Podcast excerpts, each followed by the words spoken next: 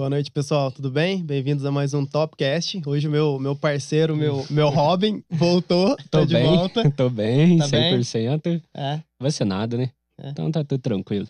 tá bom. Pessoal, vamos começar mais uma live top. A gente já tava no, na resenha antes aqui. É, agradecer e dar a saudação ao nosso grande amigo Ítalo Manzini. Seja bem-vindo. Ó, galera, eu que, que agradeço o convite aí de estar participando, con- conversando com, com o Ed, com o Matheus aí, participando do, do Topcast. Bem-vindo, cara. Valeu. É... Cara, e aí, velho? Você é na atleta olímpico, você tem noção do tamanho que é isso, velho? Cara, eu acho que foi uma coisa que eu sonhei muito para poder chegar até lá, mas eu era novo quando imaginei, né? Então não tinha noção da grandiosidade que era. Comecei a batalhar muito, eu acreditei no sonho no início e a gente foi trilhando, vendo como que, que fazia para poder chegar, Uhum, né? E deu certo no, no, no final da, da, da história. Coisa boa. Que da hora, Começou mano. cedo, né? É, é cedo entre aspas. Eu aprendi a nadar com 5 anos. Aham. Mas eu falo assim, cara, o sonho de me tornar atleta mesmo, atleta olímpico, Uhum. começou com os 16. Porque aí assisti minha primeira Olimpíada, pô, com 16 anos você já tem um discernimento, né? E aí eu vi, cara, o Michael Phelps ganhar as oito medalhas de ouro, né? Em uma edição dos Jogos Olímpicos. O César trazendo a primeira medalha de ouro pro Brasil na natação. E aquilo me marcou. Falei, cara, que bacana. Na modalidade que eu gosto, no esporte que eu gosto. E aí eu peguei e comecei a... Falei, cara, quero chegar até lá também. Uhum. Quero chegar numa Olimpíada, tentar buscar uma medalha olímpica aí. Na época eu não tinha muita noção, mas pro alto rendimento até comecei um pouco tarde. Normalmente o pessoal Ah, começa tá. a participar de campeonato brasileiro, assim, Aham. com 12, 14 Ah, anos de mais idade. E eu comecei a treinar mesmo com, com 16, então comecei um pouco mais Nossa. tardio. Mas assim, o teu, teu primeiro campeonato foi depois disso, então? Foi, foi depois dos, dos 16 anos. Federado, sim, Ah, né? tá. Porque até então era amador, era o que a gente Uhum. chama de vinculado na, na natação. Então, Uhum. Mais, coisa de academia, de clubes, assim, na região e tal. Mais tranquilo. né? É, aí com 16 anos comecei a treinar, aí me federei inclusive por Varginha aqui na, na Semel, foi meu primeiro clube federado, Uhum. que é o único clube da, da, da região aqui, da, do, um, próximo de, de Paraguaçu, de Três Corações, na época eu tava morando em Três Corações, que, que é federado junto à Confederação Brasileira. Entendi. Bacana. Da hora, mano. Tá louco, Que imagina. fiz? Tem noção como é que tá com um atleta olímpico Nossa, aqui, tio? exatamente. Mano, velho. é tipo muito assim, eu top. sou fanático por esporte, gosto pra caramba. O Matheus também eu sei que gosta, a gente fala muito disso, principalmente futebol. Mas assim, eu gosto de todos os esportes e tal. Véi, é muito foda o que você fez, cara. Tá louco. Disputar uma Olimpíada, tipo assim, é a nata da nata da nata da nata, velho. Exato. Os melhores, né, cara? Cara, é muito top, velho. Parabéns, cara. Parabéns. Ô, obrigado pelo, elogio aí, pessoal. Espero aí que, que em breve surja aí um novo, um novo Exato. atleta, seja na natação, né? A gente tenta, tenta puxar sardinha pro lado da natação aqui, mas se, se não der de, de alguma outra modalidade aí, é, é muito bom quando a gente tem a nossa região aqui, o sul de. Minas, eu tenho um carinho muito Sim. grande do, do pessoal estar representando a gente aí bem em diversas modalidades, ou, Uhum. ou mesmo que não seja no esporte, né? A gente sempre fica feliz quando vê alguém se destacando e saindo aqui do, do sul de Minas. Que da hora, parece que a gente tá junto, né, cara? Exato. Eu vejo a Amanda Ribas, onde que ela tá hoje, você que passou e várias outras Sim. pessoas. Velho, parece que é um pedaço da gente que tá lá, velho. A gente é muito foda. É, a gente sabe da dificuldade que é, né? Eu, eu falo assim, às vezes, né? Boa parte da galera que forma a seleção brasileira, principalmente na natação, às vezes sai de grandes centros, né? Tipo Belo Horizonte, São Paulo, Rio de Janeiro. é, ou mesmo quando, quando sai assim, mais longe desse eixo sudeste aqui, que acaba sendo mais forte, sai de, de Natal, algo, algo do tipo. Que querendo ou não, as capitais têm mais estrutura. Então a Uhum. gente sabe, cara, eu, eu treinei durante muitos anos, né? Chegava no inverno, a gente não podia treinar. Né, porque lá no Ideal Clube a, a piscina não tem aquecedor, então chega o inverno, o inverno aqui é um pouco rigoroso, a Uhum. temperatura da água cai ali para 18, 17 graus. Não dá pra você treinar 5 minutos na água, que você já sai todo roxo, tremendo. Então, é um caminho difícil pra, poder- pra gente daqui do sul de Minas sair, percorrer, chegar até lá em cima, né? Então, quando alguém consegue quebrar essa barreira, Uhum. Né? Ultrapassar as fronteiras, né, isso, cara? cara, esses obstáculos todos, né? A ge- A gente não tem contato com grandes atletas. Os, meu- o- os contatos que eu tive foram todos pela TV, até realmente chegar no Campeonato Brasileiro ou algo do tipo. Uhum. Eu só vi os caras pela TV, né? Então, é, é, é, é difícil, né, cara?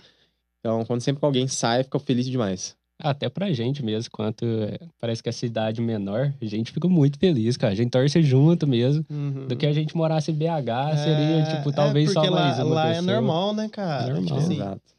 É, é diferente. É velho. diferente. É diferente, A é gente diferente. torce junto. Isso aí, cara. Da hora. Gente, vamos falar um pouquinho do, do Mercado Rural, nosso patrocinador, É isso. que tem tudo que o produtor precisa. E é desde a colheita, é, desde o plantio até o colheita. E é parceiro do produtor. O Instagram deles está aí na tela e o QR Code também, certo? É E eles estão localizados em Poços de Caldas e Caldas.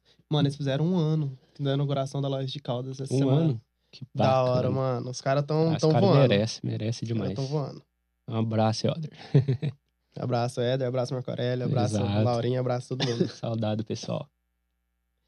Cara, é, o pessoal de Paraguaçu pediu bastante isso aqui, sabe? A gente tem alguns amigos em comum. E, e aí a gente conseguiu fechar com o Ideal Clube também, que é parceiro nosso. Eu tive a, a honra de, de, de jogar lá, de ser também. Cresceu. Véi, que doideira, cara. Que legal.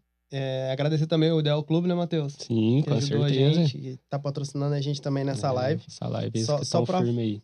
só pra, pra salientar, que hoje é, a gente tá buscando mostrar, eles estão buscando mostrar para os associados é, a importância de uma vida saudável, a importância da prática de esportes é, e a importância do apoio da família na vida esportiva dos filhos. Você teve muito apoio, né, cara? Da sua Tive. família, de todo mundo ali. Tive, tive muito apoio por todo mundo da minha família, desde meu pai, minha mãe, né, me- meus avós. E que eu costumo falar que foi bacana é que nunca foi uma pressão, tipo assim, cara, você vai fazer natação, você vai virar atleta, comecei a ter Uhum. resultado. Não, você tem que ir, tem que fazer. É, meu pai e minha mãe sempre deixaram eu tomar as minhas decisões no esporte, né? Tanto que tem uma passagem que, que é muito nítida pra mim, disso quando eu tinha uns 13, 14 anos, né? Meu pai perguntou pra mim: Você quer nadar profissionalmente? A gente pode ir no Minas Tênis, fazer um teste, eles vão fazer um teste em breve. Eu falei: Não, pai, não quero essa vida de, de atleta profissional, não. Na época eu não entendi, realmente não tinha interesse. Meu pai, tudo bem. E essa vontade veio naturalmente com 16 anos, assistindo os Jogos Olímpicos e tudo mais. Uhum. Fui trilhando os caminhos, eles sempre me apoiaram, estiveram presentes em competições, né? E dando aquele apoio, suporte emocional, porque o atleta ele passa por muitas dificuldades, né? Não é sempre que você vai estar performando Uhum. né? Então, sempre apoiaram quando às vezes eu tava um pouco mais animado com o esporte, eles perguntavam se eu tava feliz com, com aquilo que eu tava fazendo e tal, pra, pra poder continuar. Entendi. Ah, o apoio da família é essencial demais, né? É É essencial. essencial, cara. É essencial. Pra tudo. Pra tudo. Top, né, cara? É, E assim, além do, do Ideal Clube ter um ambiente saudável, agradável e seguro, os pais podem contar com o apoio de uma monitora de brinquedos onde seus filhos ficam enquanto os pais podem praticar seu esporte tranquilamente. Então, tipo assim, você pode, o pai pode ir lá, mano, esquece a Que criança bacana. que vai ser bem cuidada. Eles estão fazendo um trabalho legal também, né? Tá com a diretoria nova, uma cabeça nova, uma maneira nova de pensar. Tá da hora pra caramba. Assim, eu que não, não sou de Paraguaçu, não conhecia. Nossa, na hora que você foi falando, eu achei bacana demais, cara. É, é Diferente. diferenciado, velho. No- E assim, por ser uma cidade pequena, né? Trazer essas coisas, dar uma, uma Uhum. melhorada na cidade, com uma possibilidade de surgir um novo Ítalo Manzini e alguma outra estrela pra gente, né, velho? É. Mas lá, lá, lá o quê? Tem quadra de futebol, natação? Quadra Society, quadra de futsal. Mano, me ajuda. Natação. Tem piscina, Piscina. ginásio poliesportivo, Ah, que academia, da hora. Nossa, é, tem tudo. Completo. tem, tem É, salão. Eles te dão todo o suporte lá, né, cara? Dão. Cara, é um clube muito gostoso. Eu acho que quem Uhum. é de Paraguaçu e ainda não é associado devia pegar, se associar. Uhum. Porque é uma oportunidade de lazer a mais. É uma oportunidade de você estar praticando um, um- um esporte a mais. Sim. E também para os filhos, né? Eu falo, cara, para mim acho que foi fundamental, né? Eu, eu tá lá, eu pratiquei diversos esportes dentro do clube, então, ah, não tem só natação e tal. Então, eu fiz Uhum. natação, judô, basquete, vôlei, futebol, Nossa. futsal. Que isso. tudo, cara. É, fiz tudo. academia lá. Cara, fiz de tudo. Que bacana. E o que eu sempre fazia um pouco e voltava era natação. Eu sa- sa- tinha muito gosto por água, né? Desde pequeno. Que da hora. E agora, mano, eles estão com yoga e pilates, velho. Você sabia Nossa. dessa? Não, essa eu não sabia. implantando não. lá Cara, agora, Pô, velho. legal. Tô falando, o negócio tá da hora. Bacana. É, Cara, mas aí va- vamos pegar um pouquinho do gancho do Ideal Clube. É, Você aprendeu a nadar com o tio Sudão e a, e a tia Kelly? Isso, isso. O tio Sidão já tá aposentado. Hoje fui dar umas braçadinhas lá, a tia Kelly tava lá ainda É, na função, ensinando a molecadinha nova. É, é gostoso ver, né? Às vezes eu vejo a molecada mais nova passando, falei, cara, passei por tudo isso aí. Tomara que, que algum, algum desses daí consiga chegar ali até onde eu cheguei, ou até ir mais pra frente, pô. Eu falo assim, o sonho era chegar até uma medalha olímpica. por que não passar essa vontade para algum outro mais novo ali? É, Uhum. é você, você acaba virando exemplo também, né, cara? Isso. Pessoal, molecadinho que tá começando, espelha, Cara, acaba espelhando você. Imagina um menino de, de 5, 6 anos, Tá 8, louco. 10, por exemplo, tá nadando, te vê passando do lado dele ali e alguém cutuca e fala assim, cara, esse cara tá Olimpíada. E aí, por exemplo, vamos supor que ele não sabe, alguém explica. Mano, pra uma Nossa. criança vai ser um negócio gigantesco, Exato. cara. Muito top. Isso aí. Da hora. É... Cara, e tipo assim, o Ideal Clube te presta todo o suporte, né? Qual que é a importância quando você tava. é, Quando você era atleta, principalmente, pra, pra você poder vir pra cá? Porque, tipo assim, é igual a gente tava conversando em off. O negócio é muito alta performance. Aí você fala assim: ah, mano, vou visitar minha família em Paraguaçu. Você tinha que ter uma base aqui, né? Então, tipo assim, eles foram muito importantes nessa, nessas suas férias, vamos dizer assim, né? Nessas folgas. Exato, exato. É, o pessoal sempre deu muito apoio, né? Sempre que eu chegava, conversava com, com o professor Sidão, com o Tia Kellen, eles conversavam lá na diretoria e o pessoal, de pronto atendimento, liberava lá a piscina para eu poder usar, a academia, tudo que eu precisava. Uhum. Igual você falou, né? A vida de um atleta é muito regrada, cheia de sacrifícios, né? Sim. Eu, com, com 18 anos, saí da casa do meu pai e da minha mãe para poder viver a vida de atleta. É, fui, fui morar em São Paulo, fiquei um pouco mais afastado deles, então às vezes ia passar férias, eu precisava de um, de um polo para poder treinar, um lugar para poder treinar mesmo durante as férias, porque o atleta não pode ficar parado durante as férias, não pode ficar 100% parado. Uhum. Então, o pessoal sempre me deu muito apoio, né? Todo momento, antes mesmo de eu ir para a própria Olimpíada, né? Então, falar um processo. Porque apoiar quando o atleta chega lá em cima é Fácil, muito fácil, né? Isso aí todo... nas costas depois que aconteceu. É. Uhum. Mas eles me apoiaram todo momento. Em nenhum momento eles fecharam a porta do clube pra mim, sempre mantiveram abertas Hum. e, cara, tenho muito a agradecer. Que da hora, velho. O negócio é tão forte. Tô falando pra você porque eu sei que você Ai, não sabe, ô, mano. eu quero conhecer Tô falando da minha mais. cidade, cara. É... O Ideal Clube mudou o nome da piscina pro nome dele, velho. Que isso. Sério. Eu Ah. acho... Cara, a coisa mais louca que eu acho que tem hoje em dia é você... você... Reconhecer. Reconhecer alguém, sabe? Você homenagear alguém em vida. Porque, tipo, depois que o cara morre, ele não tá ali pra, pra curtir, Sim. pra ser vangloriado e tal. Eles pegaram, fizeram um baita do evento, né, velho? Foi, foi logo depois dos jogos, fizeram um evento, fui- lá, dei volta em volta da piscina lá, colocaram uma plaquinha lá, Parque Aquático Ítalo- Manzini. Que Bem- bacana. bem legal. cara. Que da hora. Oh, muito Sentimento louco isso, bom, né, né? velho? Muito louco. É, sentimento de dever cumprido. É, É... Cara, tipo, você percebeu muito velho pra, pra perceber que você ia. Você queria seguir a natação. Por que você acha que você demorou tanto? Porque, assim, se a gente pegar todos os esportes, desde de judô, futebol e qualquer outra coisa, natação, os caras já nascem com sei, 10 anos no máximo, já tá focado, né, velho? eu acho que às vezes até um pouco por causa dessa realidade nossa de ser tudo muito afastado do- dos grandes centros, né? Uhum. Então, até os 16 anos, eu, cara, não- veio nenhum atleta ca- cabuloso ali na piscina do clube, né, e tal. Então, não tinha contato. Contato que eu tinha pela TV, e às vezes é muito distante. Você vê, você viu o Thiago Pereira ali ganhando sete medalhas de PAN e tudo mais. Fala, pô, legal. né? Às vezes via notícia do, do Ian Thorpe, pô, australiano, mas a gente não tinha contato com isso. Né? Diferente do pessoal, por exemplo, que, que mo- morava em BH, em uma certa época tinha Copa do Mundo em BH de natação. Então vinham os caras do mundo inteiro pra BH pra poder competir ali. Então os caras vinham Ian Thorpe, e os grandes atletas tudo ali. E isso pra um atleta pequeno faz despertar o sonho. Às vezes vê o cara treinando, os caras chegam uma semana antes da Copa do Mundo, e cara, você fica olhando, cara, como que o cara treina, né? E isso mudou um pouco também. Naquele ano de 2008, é, o, o PA, né, filho do, do professor Sidão, Uhum. ele foi treinador no, no Corinthians e ele levou a equipezinha dele. Não era nenhum, gran, nenhum grande atleta ainda, mas eram os grandes atletas da idade, né? Então Uhum. tinha, tinha uma Uhum. molecadinha lá que nadava muito rápido, alguns campeões brasileiros e tudo mais. E foi a primeira vez que eu tive contato também. E eu vi, cara, realmente eu não nado nada, não treino nada perto desses caras, né? Uhum. Os caras treinavam muito, eu tentava acompanhar e não conseguia. Eu Falei, meu Deus do céu. Aí um pouco depois teve os Jogos Olímpicos. Eu falei, não, quero chegar lá, vou começar a treinar pra poder chegar nesses caras aí. Aí você virou a chavinha aí. Exato. Às vezes, se a gente começar a criar um polo a mais de treinamento Sim. aqui, né? Conseguir trazer mais esses grandes atletas pra cá pro pessoal ver eles nadando e tudo Uhum. mais. Eu- Não só nadando, jogando futebol, correndo, Nossa. jogando Uhum. vôlei, basquete. É, talvez vai despertar esse sonho na, molecada um pouco É mais cedo. Você pensar, a molecada vê muito TV. Mas pra eles é muito longe. Fala, ah, tá muito longe chegar lá, talvez eu nem chegue, vou parar por aqui, ou não é isso que eu quero. Então, se trazer esses caras pra perto, nossa, fica muito mais fácil. É. Muito mais fácil. É, porque, tipo, é a, é- a realidade é a mesma, né? Tipo Sim. assim, é, é o que a gente tá falando que você faz hoje. Você vê os, os meninos vê você nadando ali e fala assim, velho, o cara saiu daqui, eu posso também. Exato. É mais fácil de acreditar, né? Do que se for um negócio extraterrestre, Tem um por exemplo negócio perto, bem né? longe, né?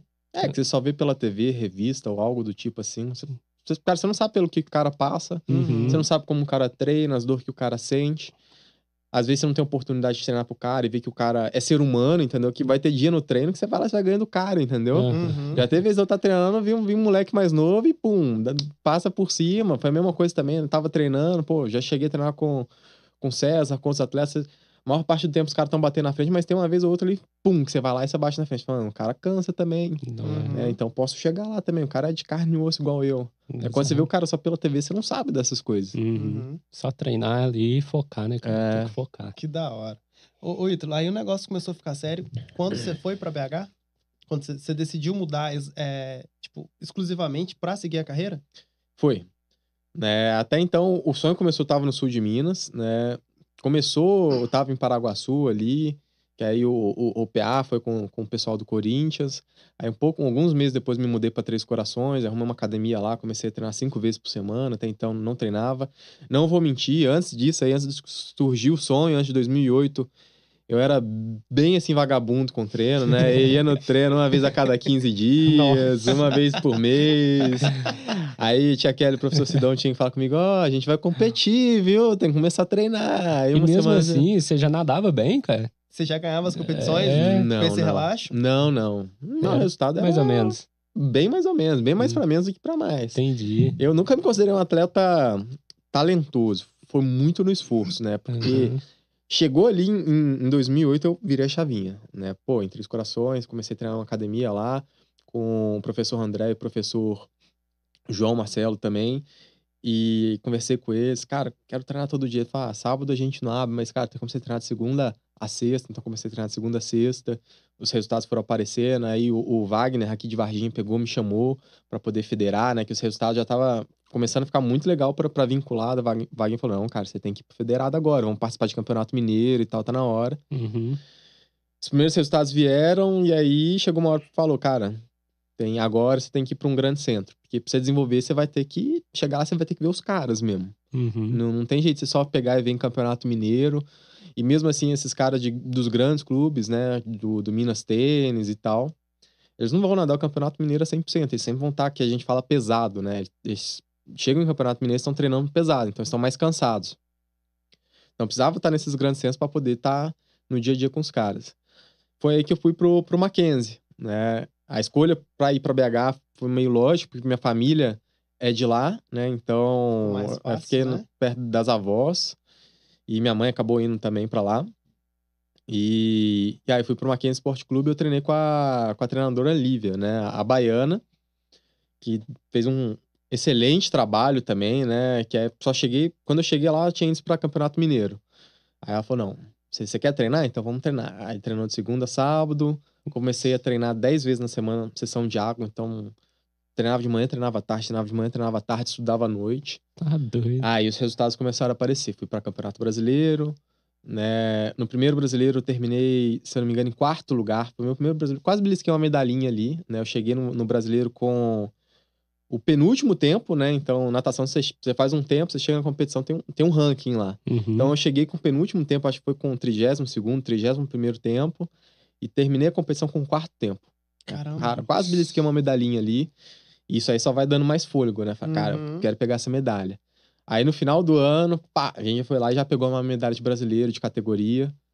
E aí só, só foi melhorando. Aí no Uhum. outro ano fui campeão brasileiro de categoria, né? Os resultados surgiram. Aí a própria Baiana chegou e falou, cara, agora chegou o momento de você estar num, num clube muito grande. Né? Foi aí tava conversando com algumas universidades americanas e clubes do Brasil. Acabei optando aí pro Esporte Clube Pinheiros, que de natação assim, é um, o clube mais que a gente fala mais olímpico do Brasil, né? Então, Ah, todo sim. grande atleta passa por lá. O Bruno Frato estava treinando lá na época. Uhum. Foi um dos motivos que eu escolhi para poder ir para lá, para poder ver ele treinando, queria saber como que o cara treinava e tal. O Bruno Prato já era um, um fenômeno na época, já era Já, tipo, acima da média mesmo. já, ele já era o segundo atleta do ranking no Brasil, né? Estava ali já performando entre os 10 melhores do mundo constantemente, né? Só tava atrás do, do Cezão na época. Uhum. Então eu falei, cara, quero ir, vou, vou treinar com o cara aí, quero ver como que o cara treina. Uhum. Aprender um pouquinho com ele. Uhum. E aí na última Olimpíada, aí o cara foi lá e buscou o bronze dele aí. Caralho. É, Você, É. você treinando com os melhores, você acaba, né, que Não- pegando um jeito. Não tem como, né, cara? tem. Não- não- É. Eu falo assim, não tem como, cara. É, a gente, querendo ou não, é média das cinco pessoas em volta da gente. Então, tenta estar onde os- grandes estão, né? Uhum. É claro que com o momento certo, às vezes você, você estar no, no- lugar certo na hora certa. Às vezes, se eu tivesse lá atrás, cara, vou já de cara para um Minas Tênis Clube ou para um, pra um Pinheiros, eu acho que não ia ter dado certo, eu não tinha bagagem para poder estar lá. né? Eu precisei Uhum. construir uma bagagem, né? Foi uma coisa que, que eu visei muito na minha carreira, não dar um passo maior do que minha perna. Então, vamos, vamos com calma, construindo, participar de campeonato mineiro, campeonato brasileiro, né? Começar a pegar pódio nesse- nesses campeonatos, chegar num campeonato absoluto, pegar a final de Uhum. campeonato absoluto, para depois pensar para um, pra um, pra um grande clube, para poder estar observando esses atletas e estar aprendendo um pouco com eles também no dia a dia. Da hora. E, e você comentou com a gente que no, no, no Pinheiro você não, não deu muito certo, né, cara? Não foi legal pra você. Não, acho que foi uma mudança muito grande. Apesar de já estar morando em BH, né? Saí de BH e fiquei totalmente longe da, da minha família, não tenho família nenhuma em São Paulo. Uhum. E fui, fui para São Paulo sozinho, né? Tava com, com 20 anos na época, ano de, de Olimpíada, 2012, então tinha quatro anos que eu, que eu tava nessa vida de alto rendimento só, né? Muito pouco. Uhum. E cheguei num, num- clube imenso, tá, olhava ali do meu lado, só o pessoal com, com os aros olímpicos tatuado, um, um atleta mais cabuloso do que o outro, né? E apanhei muito no, no sentido figurado, né? Então, Uhum. cara, de- demorei muito para me adaptar. Não deu resultado, mas eu falo, cara, foi essencial para minha construção como atleta. Então, ali eu tava vendo como os caras de seleção brasileira treinavam, como eles se portavam, né? A alimentação dos caras, descanso dos caras. Então, peguei essa bagagem muito boa. E aí, voltei para BH, né, para próximo da família de novo. Mas dessa vez, treinando no, no Minas Tênis, a própria Baiana falou: Cara, tá com um treinador sensacional no Minas Tênis, acho que você vai se adaptar muito bem com ele. Ele é australiano, chama Scott Volkers. Né, mandei mensagem para ele e ele falou: Cara, a gente já tá com budget fechado, né, porque eu já era atleta profissional, então esse ano eu não consigo te pagar nada, mas se você quiser vir aqui, cola aí, treina aí com a gente. Ó, E aí eu cheguei e tal. E na época, como eu não tava nadando muito bem, não tava não pegando nem final de campeonato brasileiro, tinha muito atleta mais novo do que eu já pegando no final, pegando Aham. medalha às vezes. E eu cheguei pra ele no primeiro dia e falei: Scott, quero estar na Olimpíada. Senta a pua, sem dó, né? Pode, Vai. Pode sentar o treino sem medo Uhum. que, que eu quero chegar lá. E aí eu- ele gostou, australiano, né? Os caras gringos gostam muito Firme. Gosta disso. dos caras focados, né, velho? Gosta e foi passando, ia dando treino. Eu treinava, saía do treino, vomitava, voltava pro treino. E aí o cara foi só passando treino e Caraca. foi o meu melhor resultado, cara. Uhum. Os meus melhores resultados Que foram, foram com ele. Ô, ô Ítalo, qual que foi. Tipo assim, você saiu do Mackenzie, que era uma, uma escola pequena, vamos dizer assim, né, a nível nacional, e foi pro Pinheiros, a maior escola do Brasil. É, qual que foi a maior diferença, cara? Tipo assim, sabe? É só a estrutura? O que que é que, que faz o Pinheiros tão diferente, assim, melhor que todos os outros? Eu acho que investimento que os caras recebem em esporte, né? Então, quem sustenta, às vezes, num, num clube pequeno é o associado. Né? Todos os custos, por exemplo, do, do Ideal Clube é o associado que paga, e não é Uhum. diferente num clube de médio porte igual o Mackenzie. Uhum. Raramente eles têm um- algum patrocínio, alguma coisa de fora. Na época, eles eram um, clube muito forte de vôlei, né? Então, eles tinham lei do incentivo do vôlei, eles tinham patrocinador pro vôlei, mas a natação não tinha nada. Então, a nossa academia era um pouco mais precária, né? É, verba para competição era mais precária. Eu lembro que, que a gente pagava o que chamava de caixinha todo mês. O, todo atleta do, do Mackenzie dava um pequeno valor ali, era tipo 30 reais, uma coisinha assim por mês Uma Caixinha contribuição. uma caixinha para os atletas participarem do brasileiro, quem pegava. Porque normalmente Uhum. do Mackenzie, quem ia para Campeonato Brasileiro conseguia pegar índice para participar, eram uns três, quatro na época, não muito mais do que isso. Então essa caixinha servia para poder tentar ajudar esses atletas a levarem para o Campeonato Brasileiro, porque o clube não tinha condição, e às vezes o clube falava, ó, consigo pagar só hospedagem, Uhum. né? Passagem vocês vão ter que meio que se virar. Então, com a caixinha a gente conseguia passagem para esses atletas. É, aí, quando cheguei no Pinheiros, cara, academia dos caras, sensacional, piscina de 50 metros, seis, sete treinadores, né? Cara, um, um treinador para cada faixa de idade, Nossa. né? Preparador físico próprio. Muitas vezes, pô, no Mackenzie, às vezes, a, gente- a nossa treinadora é a nossa preparadora física, Hum, né? Então, tinha trabalho com psicólogo. fis- Ah, machucou, tinha um fisioterapeuta ali para poder Uhum. atender. Então, era um trabalho multidisciplinar mesmo, uma coisa que às vezes você não encontra num clube de médio pequeno porte. Você tem vários profissionais para poder ajudar e a blindar o atleta a realmente performar da melhor Sim. forma.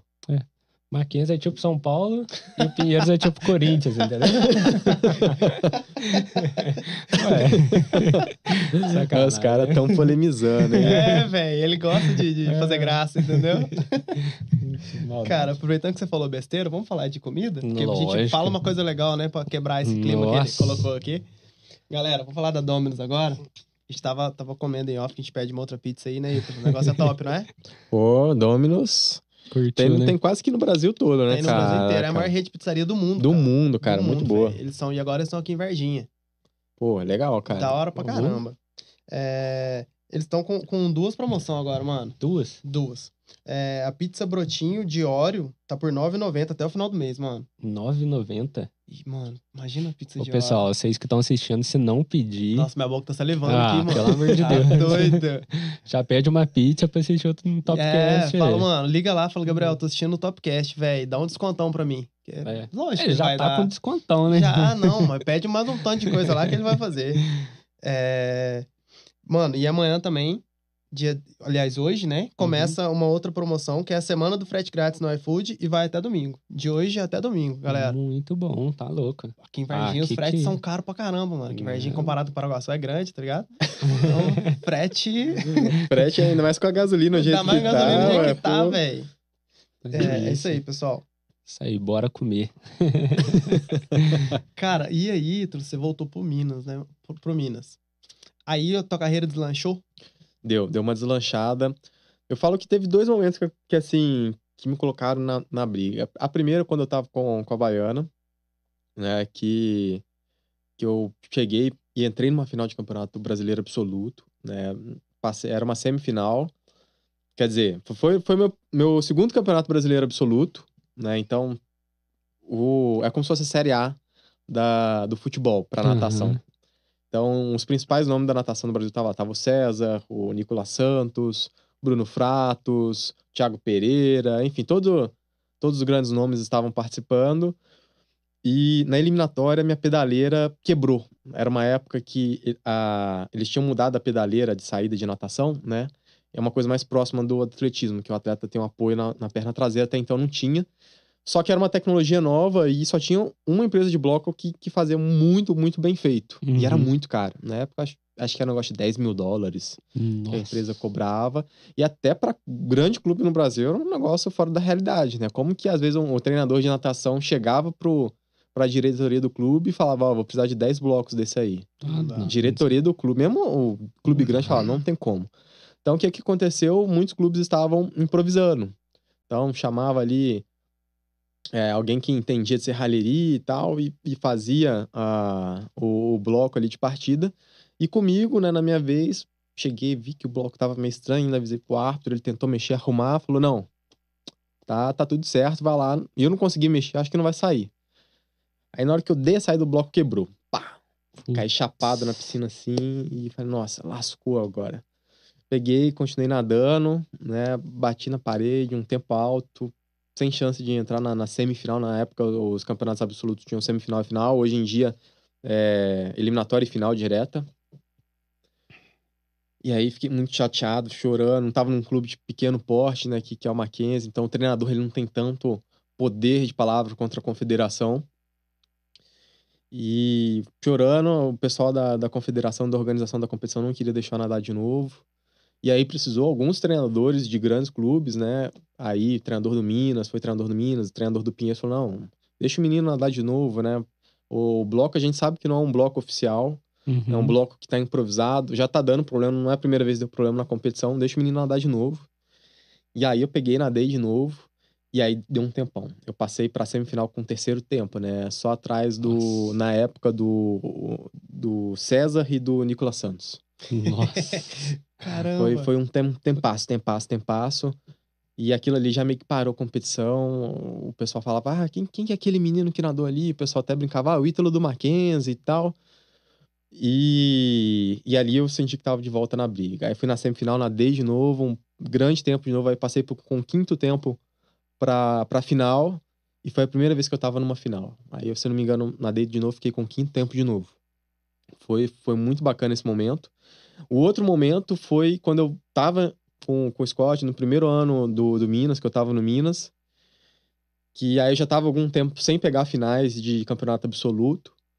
Né? Para quem não entende, a, a, final são os oito melhores atletas do país, então se é nada prova, você tem que estar entre os oito melhores atletas do país na, na eliminatória, senão você não participa da final. Uhum. E aí chegou na competição, um pouco desmotivado, tava passando uma fase difícil. Meu, meu avô, por parte de mãe, tinha acabado de falecer uma semana antes. Né? Tava muito chateado. E aí cheguei para nadar a prova e peguei final, peguei final com o último tempo, né? Foi a primeira vez que estava pegando final depois de de dois anos ou um, um, um, certo período de tempo grande assim.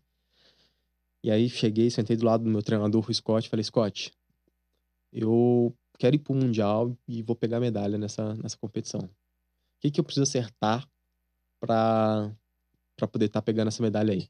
Aí pegou, ó, a parede ela tá um pouco escorregadia, né? Eles não colocaram placa do outro lado por causa do tamanho da piscina. Se colocasse a placa lá, ia até menos que o tamanho oficial. Uhum. Então, dá uma desacelerada bem de leve antes de virar e tenta encaixar a virada. Muito atleta tá errando a virada porque normalmente o atleta ele acelera para poder virar, né? uhum, né? O que é natural, então, né? E, é, que é natural. E como a parede estava escorregadia, muito atleta estava errando a virada. Uhum. Então dei uma desacelerada, pum, encaixou certinho, pegou na veia. Foi. Tempão. Fiquei em segundo lugar, só atrás do Cezão, na que época. Isso, cara. E eu fiquei um centésimo de participar do, do Mundial. Nossa. E foi um Mundial que eu falo assim, cara, que me dói muito de não ter pegado, que foi o único campeonato mundial que o Brasil foi campeão geral no quadro de medalhas, que a gente desbancou Estados Unidos, desbancou todo Nossa, mundo. Eu lembro, véio. Foi um, um campeonato, assim, fantástico. O pessoal falou que o clima lá tava sensacional. Foi em 2014 em Doha. Mas aquela medalha ali, aquele momento serviu falar, cara, tô de volta na briga. Então. Tô aqui. Tô, tô aqui. e assim, já não era mais. Tipo, já começou, mudou o patamar. Não era aquele menino mais. Era Exato. o Ítalo, né? É, é, já tava medalhista de absoluto já. Uhum. Era outro patamar. Outro então, patamar. já tava brigando com os caras que, que estavam pegando seleção, que iam representar o Brasil em campeonato mundial, ia pra, pra Olimpíada. Da hora, mano. que que é isso? Imagina que a emoção, velho. É a mesma coisa a gente jogar, né? Num num campeonato e chegar na final, cara. Com um time mediano, vamos dizer assim, né? Não tanto investimento. Isso foi, foi que ano? 2014. 2014. Dois anos antes da Olimpíada. E depois disso aí eu não saio mais do pódio de Campeonato Brasileiro oh. até 2017. Então fiquei três Nossa. anos ali. Toda a competição que tinha, eu subi em pódio de Campeonato Brasileiro. Apesar, né? O 50 livre era uma prova muito difícil. Tanto que quando eu falei que queria ir pra Olimpíada andando 50 livre, o pessoal falava, você é louco, cara. Uhum. Você é louco. Você tem César Cielo, você tem Bruno Fratos, você tem Nicolas Santos, né? Mais um tanto de outro atleta ali. Tanto que em 2016 foi a única prova que teve seis atletas fazendo um índice de, de para participar de Olimpíada. Para poder ir para a Olimpíada na natação, você precisa fazer o índice, né? A, a organização, o Comitê Olímpico, eles colocam um, um tempo de corte lá. Uhum. Então você precisa nadar abaixo desse tempo e mesmo assim só podem os dois melhores do país. Então, fazer o índice, às vezes, em alguma prova, por exemplo, 50 livre no Brasil, não representava nada. Enquanto uhum. tinha prova que teve gente que não foi sem índice, entendeu? E, quer dizer, a pessoa não foi. A gente foi sem, sem ninguém para poder representar o Brasil naquela na prova. Ah, tá. Porque ninguém no Brasil conseguiu fazer o índice para aquela prova. Uhum. E no 50 livre, a gente tem muita tradição já de velocidade uhum. há, há, alguns anos, né? Então foram seis pessoas fazendo índice para poder estar tá participando da, dos Jogos Olímpicos. O teu, o teu forte qual que é? É o 50 livre. É o 50 é o 50 mesmo? livre. Sempre foi, foi uma característica minha ser velocista. Uhum. E assim, é, você até comentou com a gente que você, você era você é baixo pra, pra ser velocista, né? Pro 50 livre. Por que, que você escolheu o 50 sabendo que, que ia ser mais difícil ainda, velho? Ah, não sei, cara. Eu acho que era, era, era a prova que eu mais gostava de nadar. Uhum. Né? Então. Uma prova muito rápida. Uma né, prova cara? muito rápida. Eu falo assim: 50 livre é uma excelente prova, cara, porque ela é gostosa de treinar, não é aqueles treinos grandes, maçantes. Uhum. Ela é gostosa de competir. né? Então é uma prova mais curta e tal. Mas eu falo assim, ao mesmo tempo é uma prova que sacrifica muito o atleta. Errar, você não pode errar. Não pode errar nada. Se você uhum. erra alguma coisa, cara, você tá fora.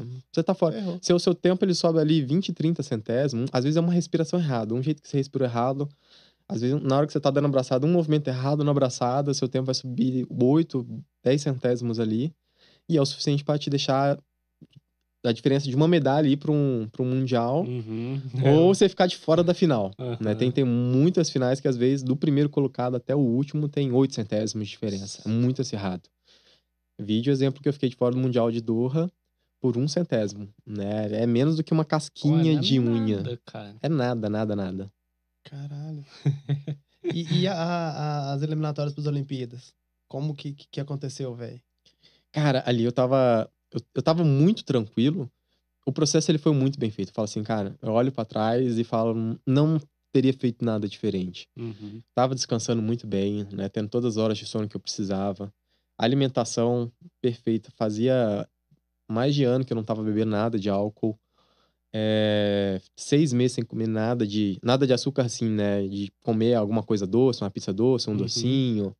Tava na dieta ali. É, uma dieta mais restrita. É claro que a gente acaba comendo fruta, alguma outra Chegava coisa ali que, que tem açúcar, pão uhum. ou algo do tipo. Mas não, não um doce em si. Então tava muito focado. Trabalho com psicólogo, trabalho com nutricionista.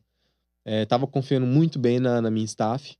Então, e a gente sabia que algumas coisas iam acontecer, né? E eu sou um atleta que tem uma característica de ser mais vespertino, né? Então, nada melhor de tarde de manhã, eu tô ainda parece que sempre tô meio dormindo. Uhum. Então eu sabia que de manhã ia ser um desafio para mim, né? O objetivo era classificar para a final do Campeonato Brasileiro para garantir, é sempre um passo de cada vez.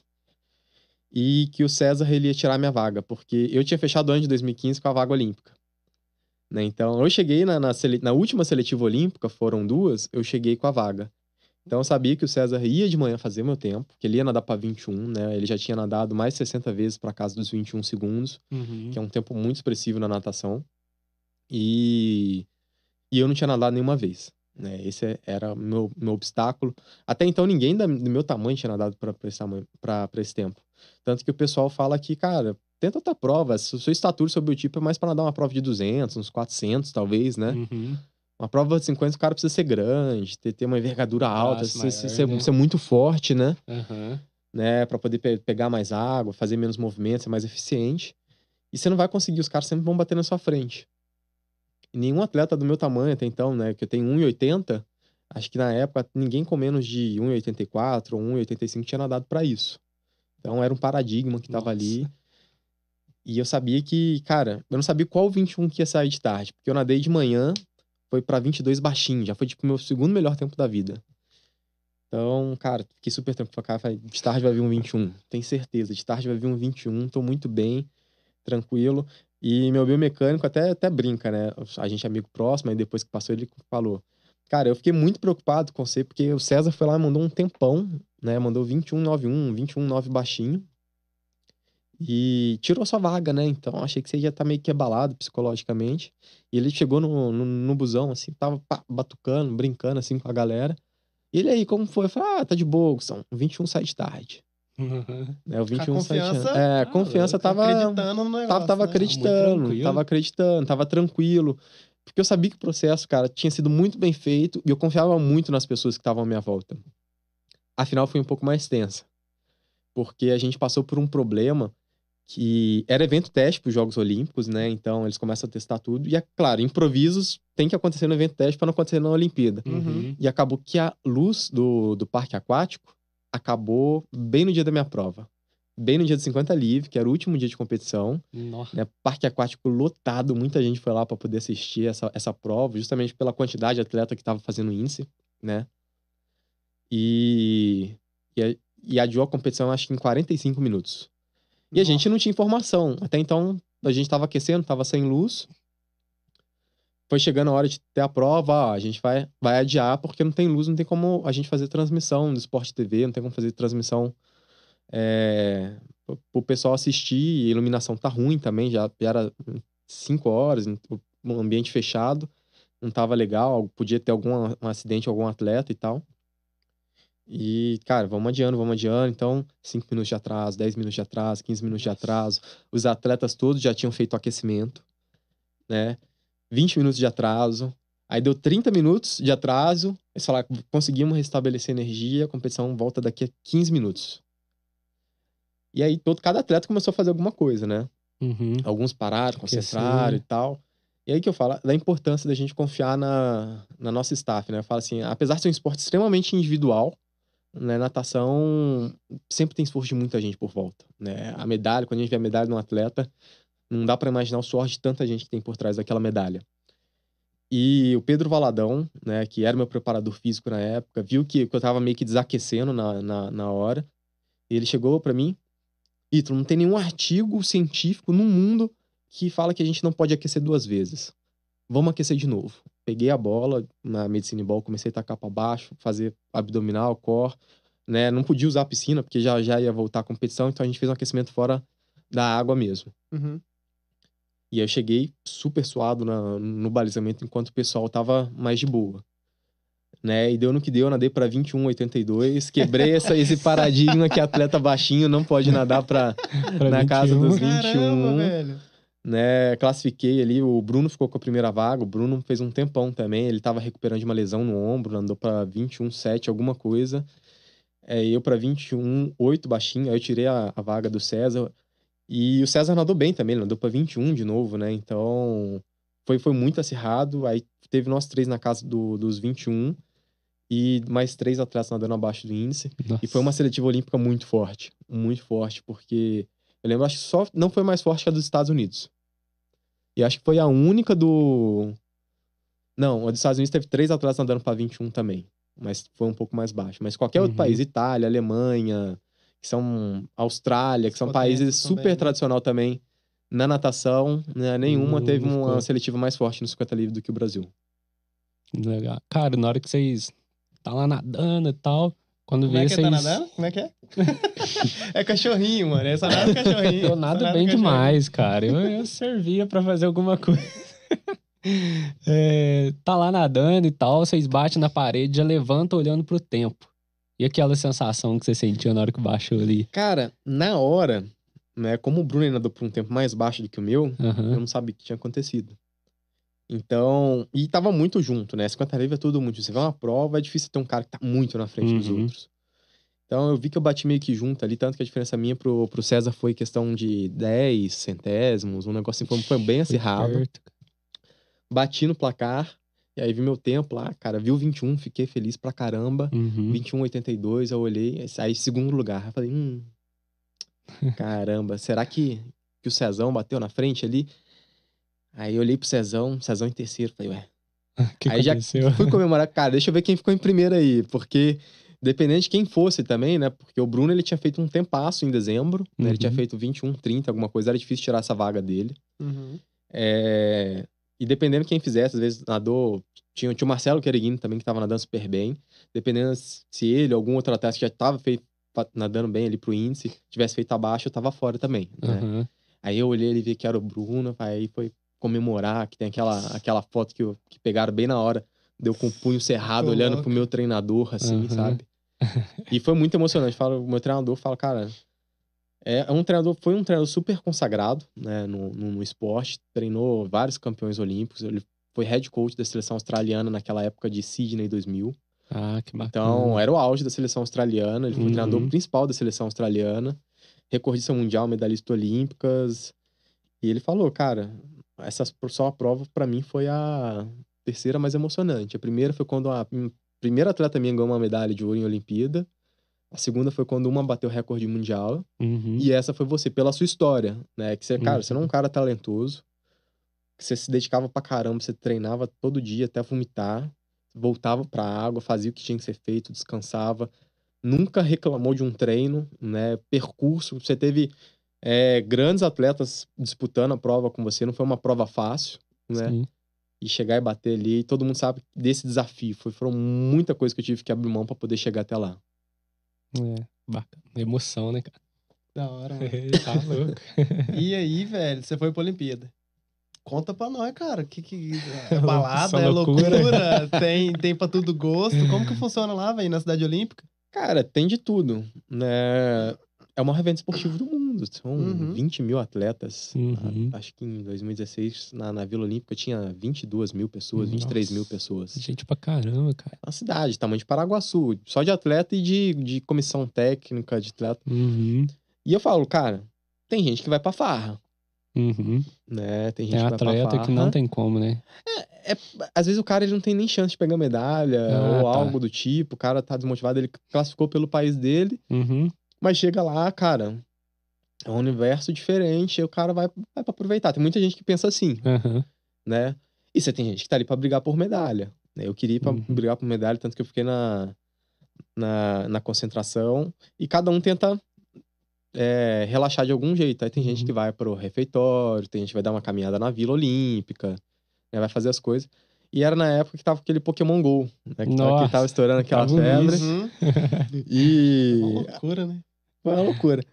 E o passatempo meu de um amigo que a gente entrava no ônibus que ficava dando volta na vila, eu ficava capturando.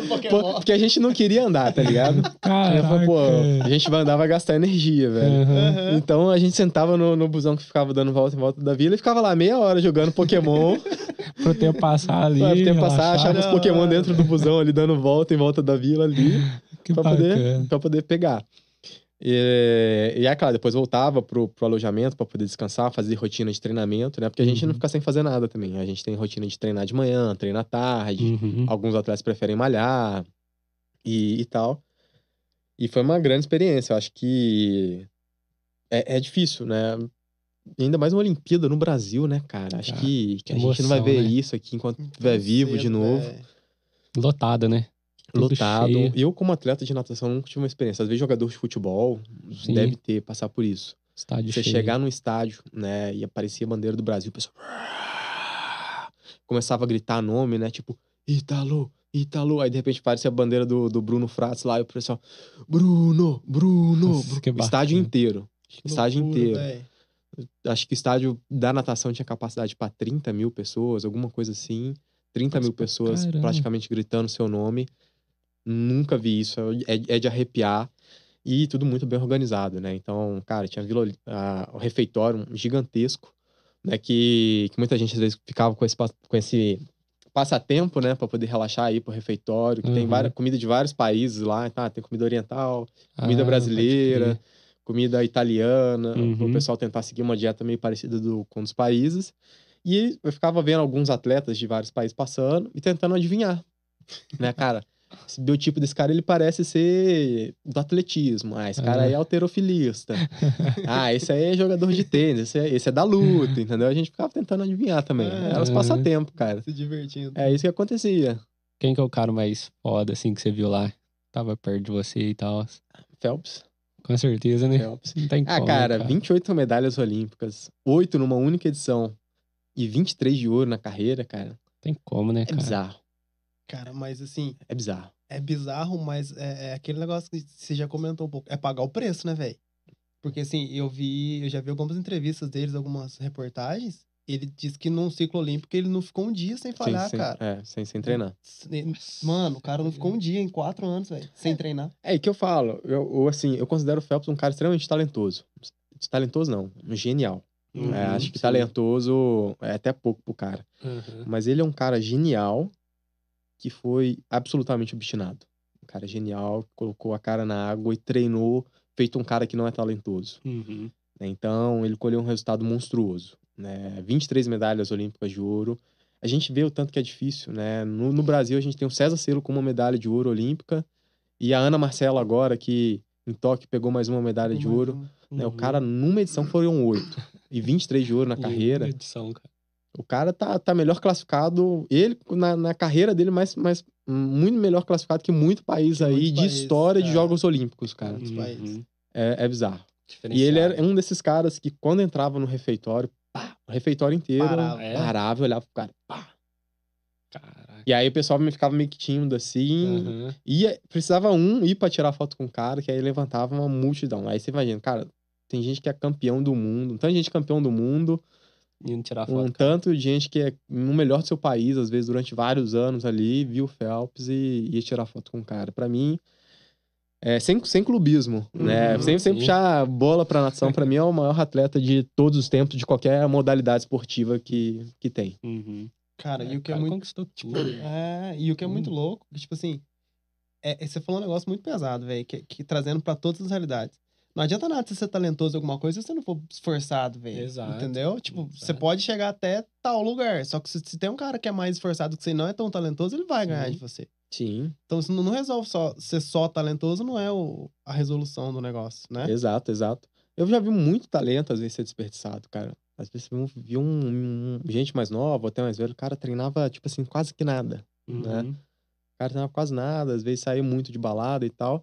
Aí os caras chegavam em campeonato, o cara fazia umas coisas, você fala assim, caramba, velho, como que o cara tá fazendo eu tô isso, na vida velho? Aqui. Como o cara tá fazendo isso? Se o cara tivesse um pouco mais de foco. Se o cara, exatamente, né? se o cara tivesse um pouco mais de foco, disciplina, né? Uhum. Eu falo assim, uhum. às vezes, às vezes a válvula de escape do cara também. Né? Tem, tem gente que precisa disso. O, o meu treinador, Scott, falava muito, cara, você tem que se conhecer. Uhum. Tem gente que às vezes precisa sair de vez em quando numa balada, tem o atleta mais velho pode tomar uma cerveja e tal. Mas é válvula de escape do cara. Né? Se aquilo tá prejudicando o cara, né? o atleta ele precisa identificar isso. Ele precisa saber que isso faz mal para ele e que ele não pode fazer. Né? Isso é um atleta que demora, às vezes, anos pro, pro atleta descobrir. E eu sabia que eu não tinha muito, muito disso. Eu precisava estar 100% focado, cara. Uhum. Eu tinha que estar sem beber, sem, sem, sem comer doce, sem uhum. sair de uhum. baladas, descansando. Foi o jeito que eu me encontrei de estar tranquilo e chegar na competição com, com a cabeça limpa para mim, cara. Independente de resultado bom, ruim, né? Cara, eu fiz o meu parte. melhor. Se der algum resultado ruim, a gente vê onde que a gente errou. Senta, conversa com o treinador. Né? Com todos os treinadores, eu sempre fui muito aberto em relação a isso. Uhum. Né? De sentar e conversar muito com eles depois de uma competição, mesmo depois de um resultado ruim. Eu acho que principalmente depois de um resultado ruim, que a gente tem que ver que, cara, onde que a gente errou.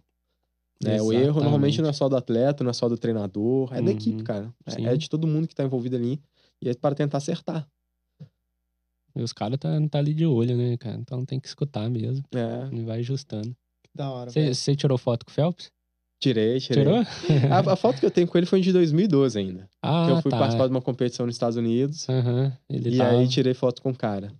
Nossa, que bacana. Ah, falei, cara, foi uma das poucas pessoas que falaram, cara, se eu encontrar com esse cara, eu preciso tirar foto. Uhum. Se eu encontrar com esse cara, eu preciso tirar foto. aí vi o cara lá na primeira, na primeira competição. E aí ainda fiquei meio ressabiado, né? Eu já tinha escutado que às vezes o cara era meio. Você não sabe, né? Meio, meio bolado pra tirar foto. O pessoal fala, ah, se o cara nadar bem, ele fica de bom humor ah, e é? tira foto com a galera. Às vezes, se ele tiver de mau humor, às vezes ele sai pelo canto, assim, não, pra, pra, pra não dar muita moral.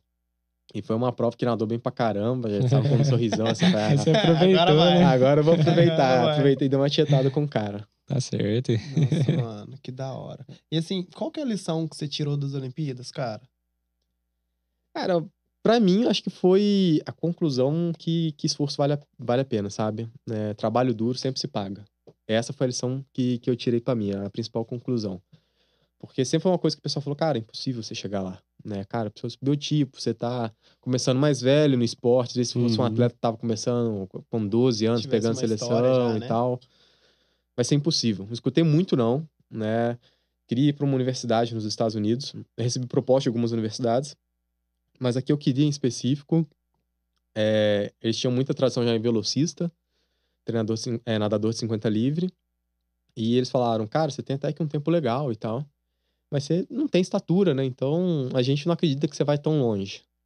Por isso que a gente não vai te oferecer bolsa nem nada uhum. para poder vir para cá. Então recebi muito não, ah, muito treinador falando, não, né? cara, né? às vezes você, por que você não tenta treinar uma prova de 200, né? uhum. né? Mais seu biotipo e tal. E, cara, eu sempre acreditei, cara, quero ir na Olimpíada, na prova de 50 livre, sempre fui muito cabeça dura em relação a isso. Era o que eu queria, era a prova que eu me divertia também, para mim não adiantava nada pegar e ir pro, pro Olimpíada e tudo mais, mas eu não tava me divertindo no processo. Sim. Aproveitar o processo tem que valer a pena. E foi a forma que eu encontrei de, de aproveitar esse processo, né, de ter certeza de que, cara, deu certo, valeu a pena. Todo, todo sacrifício, cada, cada não, cada momento de dor, cada vez que eu vomitei, que, que eu achei que eu ia morrer no treino, né? Ficar seis meses sem comer doce, é, sem beber álcool, valeu tudo a pena. Era, era o teu maior objetivo, Olimpíadas? Era, na realidade, era pegar uma medalha olímpica. Uhum. Essa não deu, né? Realmente é, é muito difícil. É difícil a gente né? treinou muito, correu muito atrás disso. Uhum. Mas a Olimpíada foi um, um, um grande resultado. Como atleta, né? É, hoje eu estou aposentado já, né? Uhum. Aposentei no, no final do ano passado como atleta de alto rendimento. Mas como atleta a gente evita pensar nisso, né? uhum. né? Porque, cara, enquanto você está nadando, você tem que querer mais. A partir do momento que você se acomoda, é o momento que você vai, vai estabilizar. Então, como atleta, não pensava muito nisso, cara. Eu sempre queria estar tá buscando medalha olímpica. Eu treinava para buscar uma medalha olímpica, mesmo depois de ter passado a Olimpíada. É, você continuou com, com, o projeto da medalha olímpica? Continuei com o projeto tá da medalha olímpica. Mas aí não, não, não rolou muito? Não, é, é 50 livre é aquela prova cruel, né? Na seletiva olímpica de Tóquio, na saída, minha mão abriu. Né? Então, aí meu tempo subiu muito. Você já sabia que não ia rolar? Já Quando sabia você, que não ia rolar. Bateu... Tem, na hora que a, que a mão abriu, fiquei muito para trás na saída, ainda fui nadando, fui buscando um pouco a galera ali. Na hora que eu bati no placar ali, olhei, né, já, já não dava. Foi, né? foi pra e cima é... de 22? Foi, foi pra cima de 22 segundos. Então ali já não, não dava pra fazer nada. E acabou, né? Eu falo assim, a gente tem que entender que é um ciclo, e, né, cara? É, é um ciclo e que acabou. A gente, eu falo assim, a gente tem que colocar o passado no passado. Infelizmente, essa não deu, bola pra frente. Uhum. É claro, fiquei chateado pra caramba. Cheguei depois, chorei bastante. Minha esposa tava lá, me acompanhou. Né, ela é atleta também. Ela tava na competição, me acompanhou, chorei muito. Eu, meu, o meu treinador que, que tava me acompanhando, Delano, né, né, nesse, nesse último ciclo. É, ele também deu, deu uma chorada, né? Porque, cara, eu morei com um cara três meses, velho, porque estourou pandemia a gente estava sem lugar para treinar, mandamos mensagem pro Comitê Olímpico e falou, cara, vem pro Rio de Janeiro, a gente tem o parque aquático aqui, a gente só não consegue pagar aluguel e tal, então a gente alugou um, um, um flatzinho lá, nós dois, né? Só pra dormir, tomar banho. Só pra dormir, tomar banho, fazer um ponto de descanso mesmo, e moramos três meses juntos. E, cara, o cara via meu sofrimento, eu ouvia as dificuldades dele também, então Sim. a gente vive muito intensamente isso, atleta é uma das coisas mais gostosas. Às vezes, um, algum profissional de, de alguma área, assim, fisioterapia, educação física, é... até o pessoal que faz medicina hoje em dia, a medicina do esporte está crescendo muito, uhum. né? Essas áreas relacionadas ao esporte. Chega pra mim, cara, o que, que você acha de tal área? Fala, cara, é uma área sensacional. Puta tesão, né? Se, você, por estar próximo do atleta, e é tudo muito alto rendimento, é difícil para todo mundo, é pressão para todo mundo quando o atleta ele consegue um grande resultado, cara, parece que você tá ali. Né? Uhum. A minha comissão técnica em 2016, muita gente chorou comigo na hora que eu classifiquei, porque eles viram todas as dificuldades, ele vê, cara, a jornada do atleta. E ele faz parte daquilo ali também. Uhum. Né? E... e em 2020 já foi o contrário. Ele viu a trajetória, né? É claro que a gente sempre espera que ele é, a jornada do herói, né? Que a gente passa pelas dificuldades, toda veio pandemia, tudo acontecendo, os treinos difíceis e tudo mais. A gente espera que às vezes tenha um final feliz. E nesse caso, no ciclo de 2020, para mim não teve um final tão feliz, né? E foi, foi bem difícil, assim, para mim, para o meu treinador, é, para o meu biomecânico que me acompanha muito tempo na, na minha carreira, para minha esposa, para meu pai, para minha mãe, enfim. Todo mundo ficar próximo acaba que sente é. muitas emoções do, do atleta no momento. Uhum. Da é. hora, velho. Tem uma, uma entrevista icônica do, do Bruno Fratos que ele fala muito isso, né, velho? É, tipo assim, não adianta. Você pode ser o, o, o, esporte mais individual que exista. Você precisa de uma equipe, cara. É o que a gente Sim. fala muito aqui. Pessoas precisam de pessoas. Então não adianta. Você não chega a lugar nenhum sozinho, velho. Você Exato. pode. Mano, não dá. Não dá. Não dá. Não dá. Pra qualquer coisa. Qualquer coisa, cara. Você pode ser empresário. Sim. Você pode, cara, ser o melhor médico do mundo, né? Cara, sei lá, hoje em dia a área de tecnologia é uma área que eu gosto muito, tá super alto. Cara, o melhor super programador que, que tem na face da uhum. Terra. Você não vai fazer nada sozinho, cara. Não, não dá, você vai precisar de pessoas à sua volta e Sim. pessoas boas, né? Uhum. Pessoas boas uhum. pra, te ajudarem a chegar onde você quer chegar. Tem que saber ninguém, escolher também. Ninguém chega em lugar algum sozinho, né? A gente tem que ter muita humildade de, de bater no, no placar e, cara, muita gente fez parte disso. Uma das coisas mais legais que, que eu vi, o Fernando Scheffer, que foi medalhista agora também no Brasil na natação, uhum. ele mandou fazer uma réplica igual, idêntica da medalha olímpica para cada membro da comissão técnica dele. Entregou. Que bacana. O cara foi lá, pegou a medalha de bronze, o cara Deu fez uma reunião com toda a comissão técnica, participou da jornada dele. E para cada um, ele entregou uma, uma réplica da medalha olímpica para o pessoal guardar. Porque esse pessoal fez parte. Sim. Igual em 2016, quando eu me classifiquei, né, cheguei para a Olimpíada, cada membro dali tava com, comigo ali no, naquele momento. Uhum. Que da hora, mano. Bacana. Imagina, velho. Se tipo, uhum. você participar de um processo e ganhar uma medalha. Ah, tá. que, que, é nada mais que justo, né, é, né, velho? Sim, exato. É, infelizmente o Comitê Olímpico não tem essa verba toda, porque já é um, uhum. um evento que gasta bilhões e uhum. bilhões. É, cara, uhum. é que nem falei, coisa de outro mundo. Só na Vila Olímpica, onde os atletas ficaram, 22 mil pessoas ali, cara. Uns prédios enormes, cara, um conjunto de prédios gigantes, com ônibus rodando. A estrutura é violenta, né, cara? Cinco piscinas olímpicas, né, cara? Estrutura Nossa, gigantesca. Tá só da natação, né? Agora você imagina todas as outras modalidades. É, né? cara. É, estádio pra tudo quanto é canto, coisa pra tudo quanto é canto. Uhum. Então é um investimento absurdo que, que acontece. Tem certeza que se pudesse o Comitê Olímpico pegava Daria, e dava uma né? medalha para todo mundo. Ah, uhum. faz a lista de quem que é só comissão técnica. A gente vai premiar todo mundo. Mas infelizmente a gente vive num mundo que a gente tem limitações financeiras por maior que seja a organização, né? Uhum. É, a, a, a, natação é uma das primeiras a, a, é. fazer ali, é, né? É. É, é um dos esportes mais tradicionais do, dos Jogos uhum. Olímpicos, tá? Desde a da primeira edição do, dos Jogos de, de Atenas, lá uhum. atrás. Atletismo, natação, é, atletismo, né? famoso, natação, né? que são os esportes mais tradicionais e, e são esportes bases, né? Que falam assim, uhum. cara, você quer praticar qualquer esporte aquático, você precisa nadar, cara. Cara, você quer aprender a surfar, velho. O cara precisa ser muito louco para poder ir surfar e, e não, não, saber nadar. Sim. Quero jogar polo, quero fazer saltos ornamentais, nada sincronizado, é, uhum. canoagem, cara, tudo que envolve água você precisa saber nadar. Então é um esporte base, né, para aquilo. Uhum. O atletismo, é claro que a gente não tem essa cultura. Infelizmente. Infelizmente. Mas, por exemplo, nos Estados Unidos, é, o pessoal faz a iniciação esportiva e eles passam primeiro para esses esportes base. Pode então, ser. O cara lá, ele, antes de ser jogador de futebol, ou então jogador de futebol americano, basquete, uhum. o cara ele aprende muito fundamento de atletismo, como correr, como uhum. evitar uma lesão, como saltar, sabe?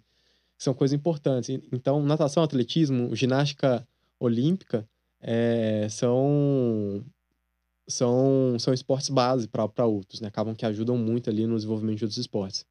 Aí, normalmente, né? Posso estar falando bobagem aí, mas começa, né? Tem a abertura de Jogos Olímpicos, vem a natação, né? Termina a natação, inicia o atletismo. Quando termina o atletismo, é meio que quando tá acabando já uhum. os jogos. Bacana, Bacana velho. Oh, você falou um negócio da, da cultura americana e tal. É...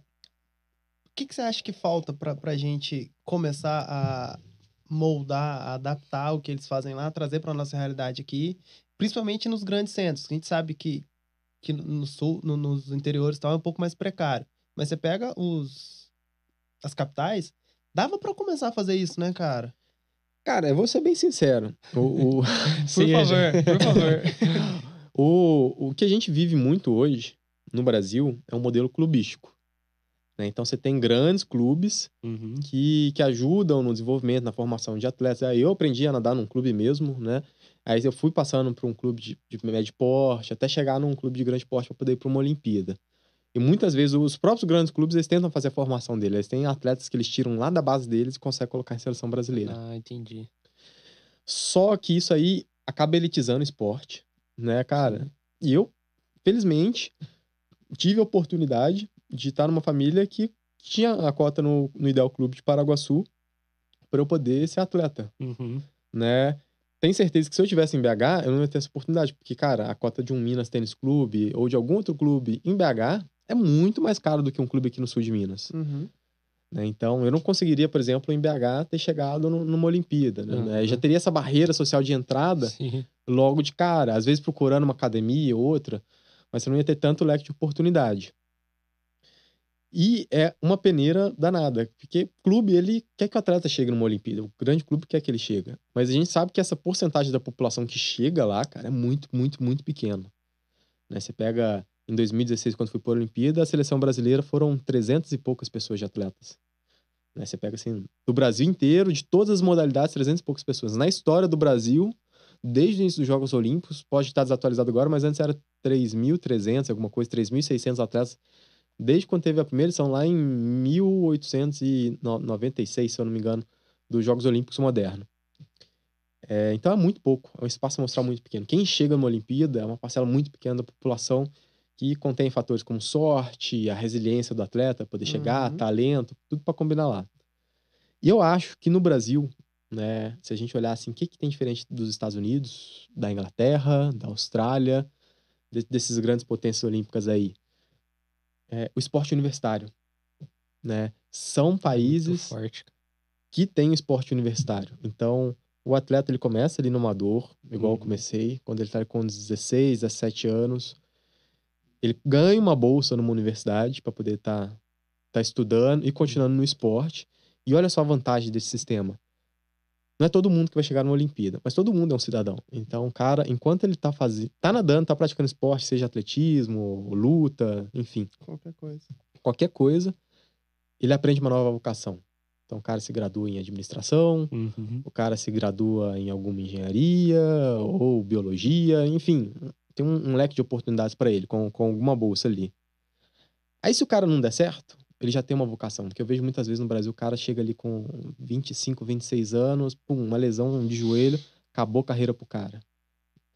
E na maior e parte dos esportes que não é futebol, o cara não, não tá bem da vida. Entendeu? O cara, ah, uma lesão que tá bem, tem minha fortuna aqui, tá vai ficar suave pro resto da vida. Né? Um atleta profissional de natação normalmente recebe ali, uma grande maior parte recebe entre 1.500 e 3.000 reais. É o suficiente pro cara se pagar. Uhum, né? E aí sim. o cara, a lesão ali, acabou pra ele, esporte. O que, que eu vou fazer agora? O cara não fez uma faculdade, não aprendeu nada ali, o cara vai ter que começar do zero, né?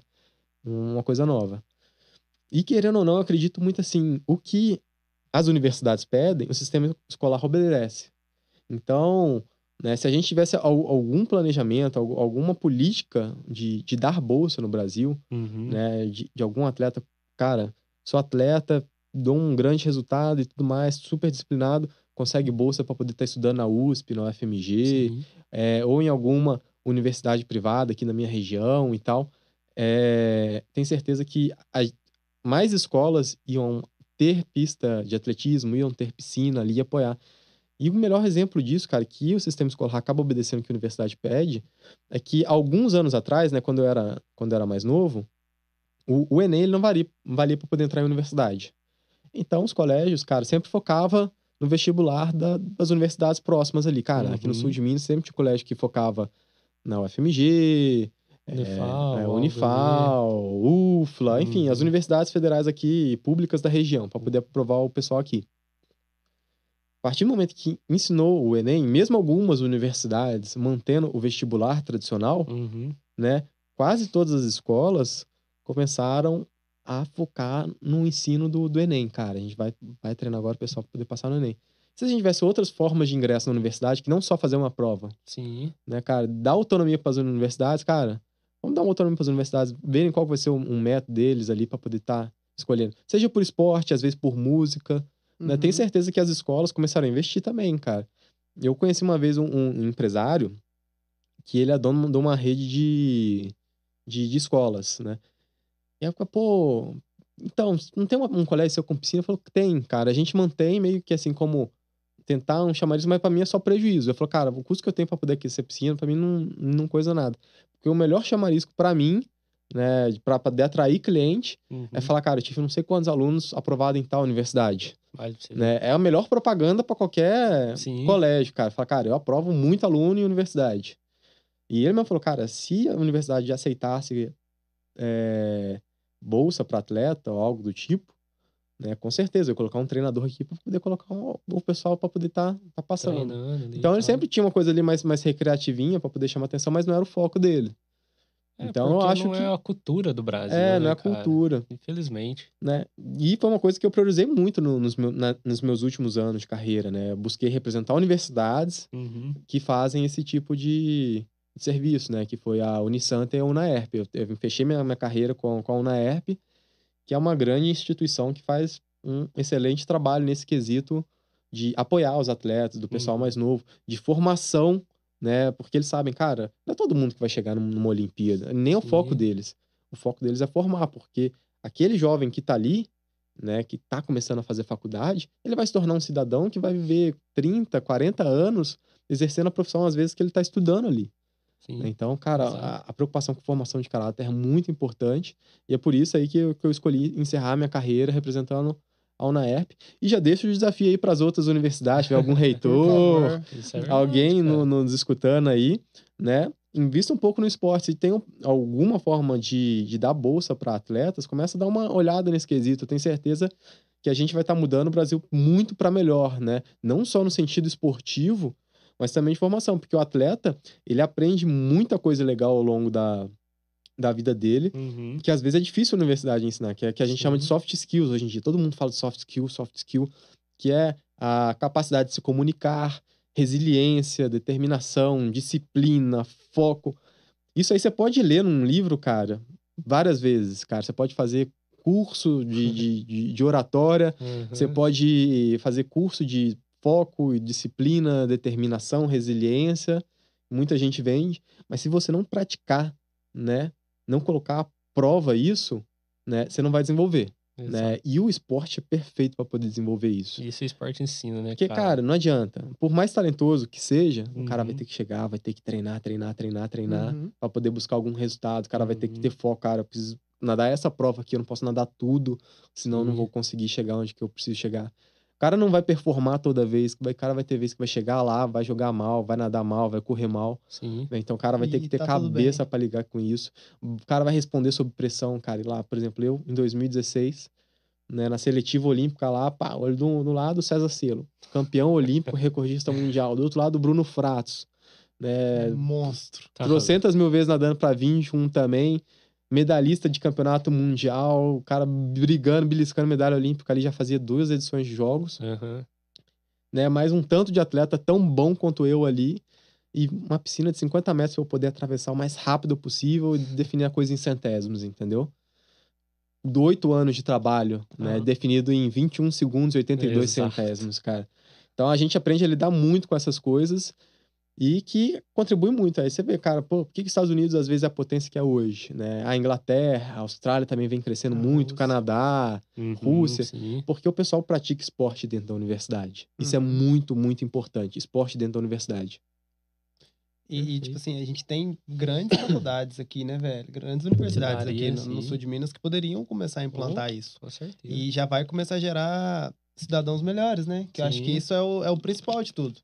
Cara, com certeza. E acaba que apoia muito o esporte local. Uhum, né? Exato. Porque para a universidade fica muito mais fácil ver o resultado de um garoto que está em Paraguaçu, um garoto que está em Alfenas, aqui de Varginha mesmo, uhum, Três Corações, uhum. né? Para poder estar tá recrutando, né? Foge mais dessa questão do grande centro, né? Ah, o grande clube vive de, de incentivos, de patrocínios e tudo mais. Mas, pô, em Minas Gerais você tem é, o Minas Tênis Clube ali, você tem o Praia, Umberlândia, de grande, grande clube mesmo, só, né? Uhum. E mesmo assim, o Praia, ele não consegue ter tanta captação de recurso, de patrocínio, essas coisas, como o Minas Tênis, entendeu? Entendi. Então é mais difícil bater de frente ainda. Quando a gente fala de universidade, cara, cara, você consegue escalar muito melhor Nossa, essa, essa questão de captar atleta, Sim. de mudar a estrutura esportiva, né? Cara, é uma coisa que eu, que eu acho que é uma pena. No, eu não lembro de ter visto em Minas Gerais uma plataforma de salto ornamental. No, no Minas Tênis não tem, já teve no passado, hoje em dia não tem. pena. Né, cara, já rodei aí Minas Gerais praticamente inteira competindo natação, né? E não vi uma plataforma de salto ornamental. Às vezes a gente tem um campeão olímpico aqui em Minas Gerais de, de salto ornamental e que a gente vai perder esse talento aí é porque, porque, o cara não, tem... pôde praticar o esporte, não pôde ter uma inicialização naquele Sim, esporte. Exato. Né? Então, é difícil, cara. Quando, e quando a gente tem vários polos menores, assim, uhum. dividindo essa responsabilidade, fica muito mais fácil a gente construir vários tipos de estrutura esportiva, de pista de atletismo, cara, né? É, piscina para poder fazer salto ornamental, plataforma de salto, enfim muita coisa que poderia ser feita se, se a gente tivesse um sistema universitário legal. E até o próprio sistema clubístico se beneficia disso, né? Uhum, que aí o cara sim. pode ver legal, a universidade, não preocupar tanto com a formação do atleta, o cara acompanha ali o que, que vai acontecendo na, nas universidades, ali os melhores atletas, e chega e contrata o cara. Então o cara não precisa gastar tanto recurso dele para poder formar atleta, uhum. sendo que já pode chegar e contratar um atleta que já está despontando em nível profissional e, e paga ele. Porque pouco clube, no, nos Estados Unidos, não sei se vocês sabem, mas são poucos atletas que conseguem viver, né, com do esporte lá. Lá tem campeão olímpico que o cara trabalha ah, de é? salva-vida de piscina depois que treina. Que porque não tem um clube. O cara tem um, uma universidade ali, tem alguma coisa. Uhum. O cara é campeão olímpico, mas não tem um patrocínio, não tem uma coisa por fora. Sabia e o cara precisa fazer alguma outra coisa ali. Você vê, nada é perfeito, né? Sim. Se a gente conseguir, ah, tem um sistema clubístico aqui para poder profissionalizar os atletas. Você tem a universidade ali para fazer esse meio ponte do do, do atleta que está começando a melhorar, né? Uhum. E pro que vai ser uma carreira profissional em, em outro âmbito, né? E as escolas fazendo um trabalho de base, aí a gente pega é. tudo que, que dá para pegar. Da hora, mano. Pessoal, falando, bate-papo tá top. Vai mandando pergunta pro, pro Ito aí, que daqui a pouco a gente vai, vai responder essas perguntas aí. Ito. Boa, manda pergunta aí, pessoal. Demorou. É, vamos falar da Sync Digital, mano? Vamos falar da Sync, com certeza. Cara, quem, quem acompanha a gente nas redes sociais tá vendo o trabalho, as artes legais que a gente tem postado aí. Sim. E agradecer top. a, Sync Digital, né? Tá a nossa, nossa parceria aí de marketing, que eles são uma agência de soluções de marketing e vendas personalizadas para a empresa. E eles fazem também a gestão completa de, de todas as redes sociais. E eles assessoram atletas também, mano. Da hora, massa, cara. Legal. Eles, acessam a, eles assessoram a Amanda Rivas, mano. Pô! Grande ah, atleta de peso, velho. Pô, com certeza. Ixi. Da hora. É, o Instagram sim. deles tá aí, tá? E o telefone também, se alguém precisar de, de entrar em contato com ele, é só falar com a gente também, que a gente tá à disposição. É isso. Beleza? Cara, seu, acho que seu pai tá assistindo a live, hein? O William Duarte? Como que seu pai chama? William? William. Ó, nossa, tem, tem gente pra caramba. Ah, William Silva Duarte. É, é Assistindo, semifinalista olímpico. Já fez história, orgulho de você como atleta, como pessoa e como filho. Obrigado, pai. Isso aí. Valeu, William, por estar tá assistindo aí. Cara, como que você define a sua carreira? Uh, superação. Superação. Superação. Acho que uma palavra para poder definir seria superação. Uhum. Né? Que nem eu falei, comecei tarde no esporte, foram muitos obstáculos, né? Não me considero um atleta talentoso, longe disso, né? Então, não era todo o programa de, de treino que eu fazia que dava certo, então precisava ser muito cirúrgico as coisas que fazia.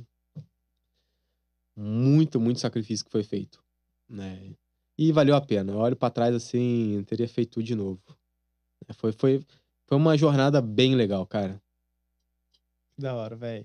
Ah, aproveitando que a gente falou do seu pai, é, o que, que você aprendeu com seus pais que, tipo assim, que eles não precisaram falar, sabe? Que foi transmitido, que você, que você usa hoje uma virtude que você pegou deles?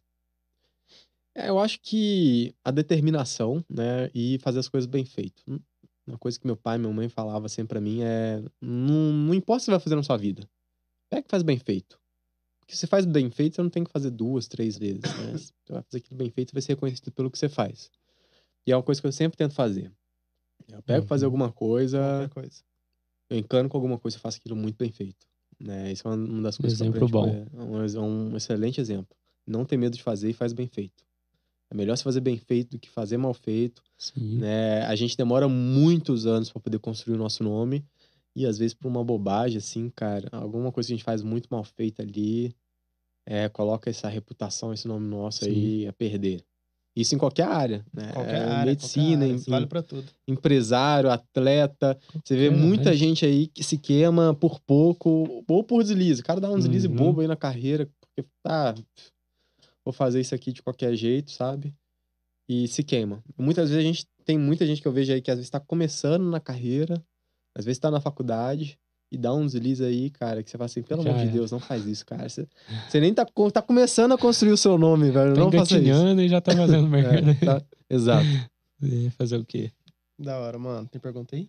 Tem, tem, galerinha. Tá, é. tá firme aqui, tô lá. Cara, achei legal. MG Sport, é, Ítalo. Como você vê o futuro dos velocistas no Brasil? E qual promessa no 50 livre para a próxima Olimpíada? Próxima Olimpíada, cara. Então, eu acho que o Bruno vai estar vai tá bem ainda, né, cara? A gente fala de constância, é difícil de deixar de citar o Bruno. Uhum. O cara é um monstro. Você Constante, pega. Né, cara? No 50 livre não teve ninguém que nadou mais vezes pra 21.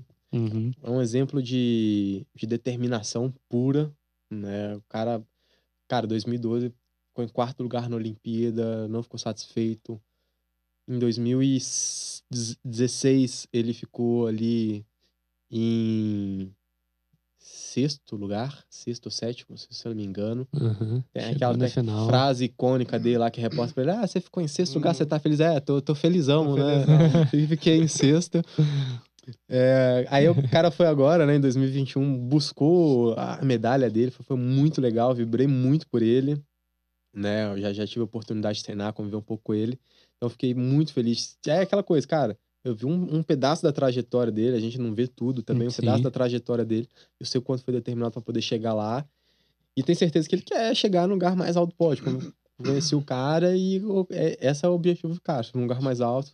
E ele vai buscar isso. E acho que enquanto o corpo é. dele responder, é, né, velho, é. estiver ajudando, ele vai para cima. Tem, tem um garoto novo também que tá chegando aí, já tem um biotipo bom pra velocista, né? Fala, é, é fala, se eu tivesse esse corpo aí, né? Se eu tivesse essa envergadura toda, esse tamanho todo, ia fazer um estrago legal.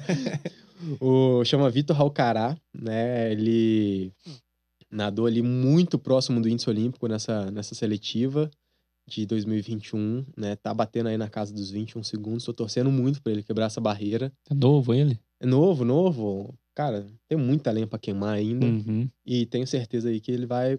Vai conseguir. Vai. Tem o filho do Gustavo Borges, cara. Ah, é? O filho do Gustavo Borges tá nadando ah, muito bem também. Bacana. É outro que você vê assim, cara. Biotipão de velocista, cara. Envergadura gigante, uhum. cara enorme.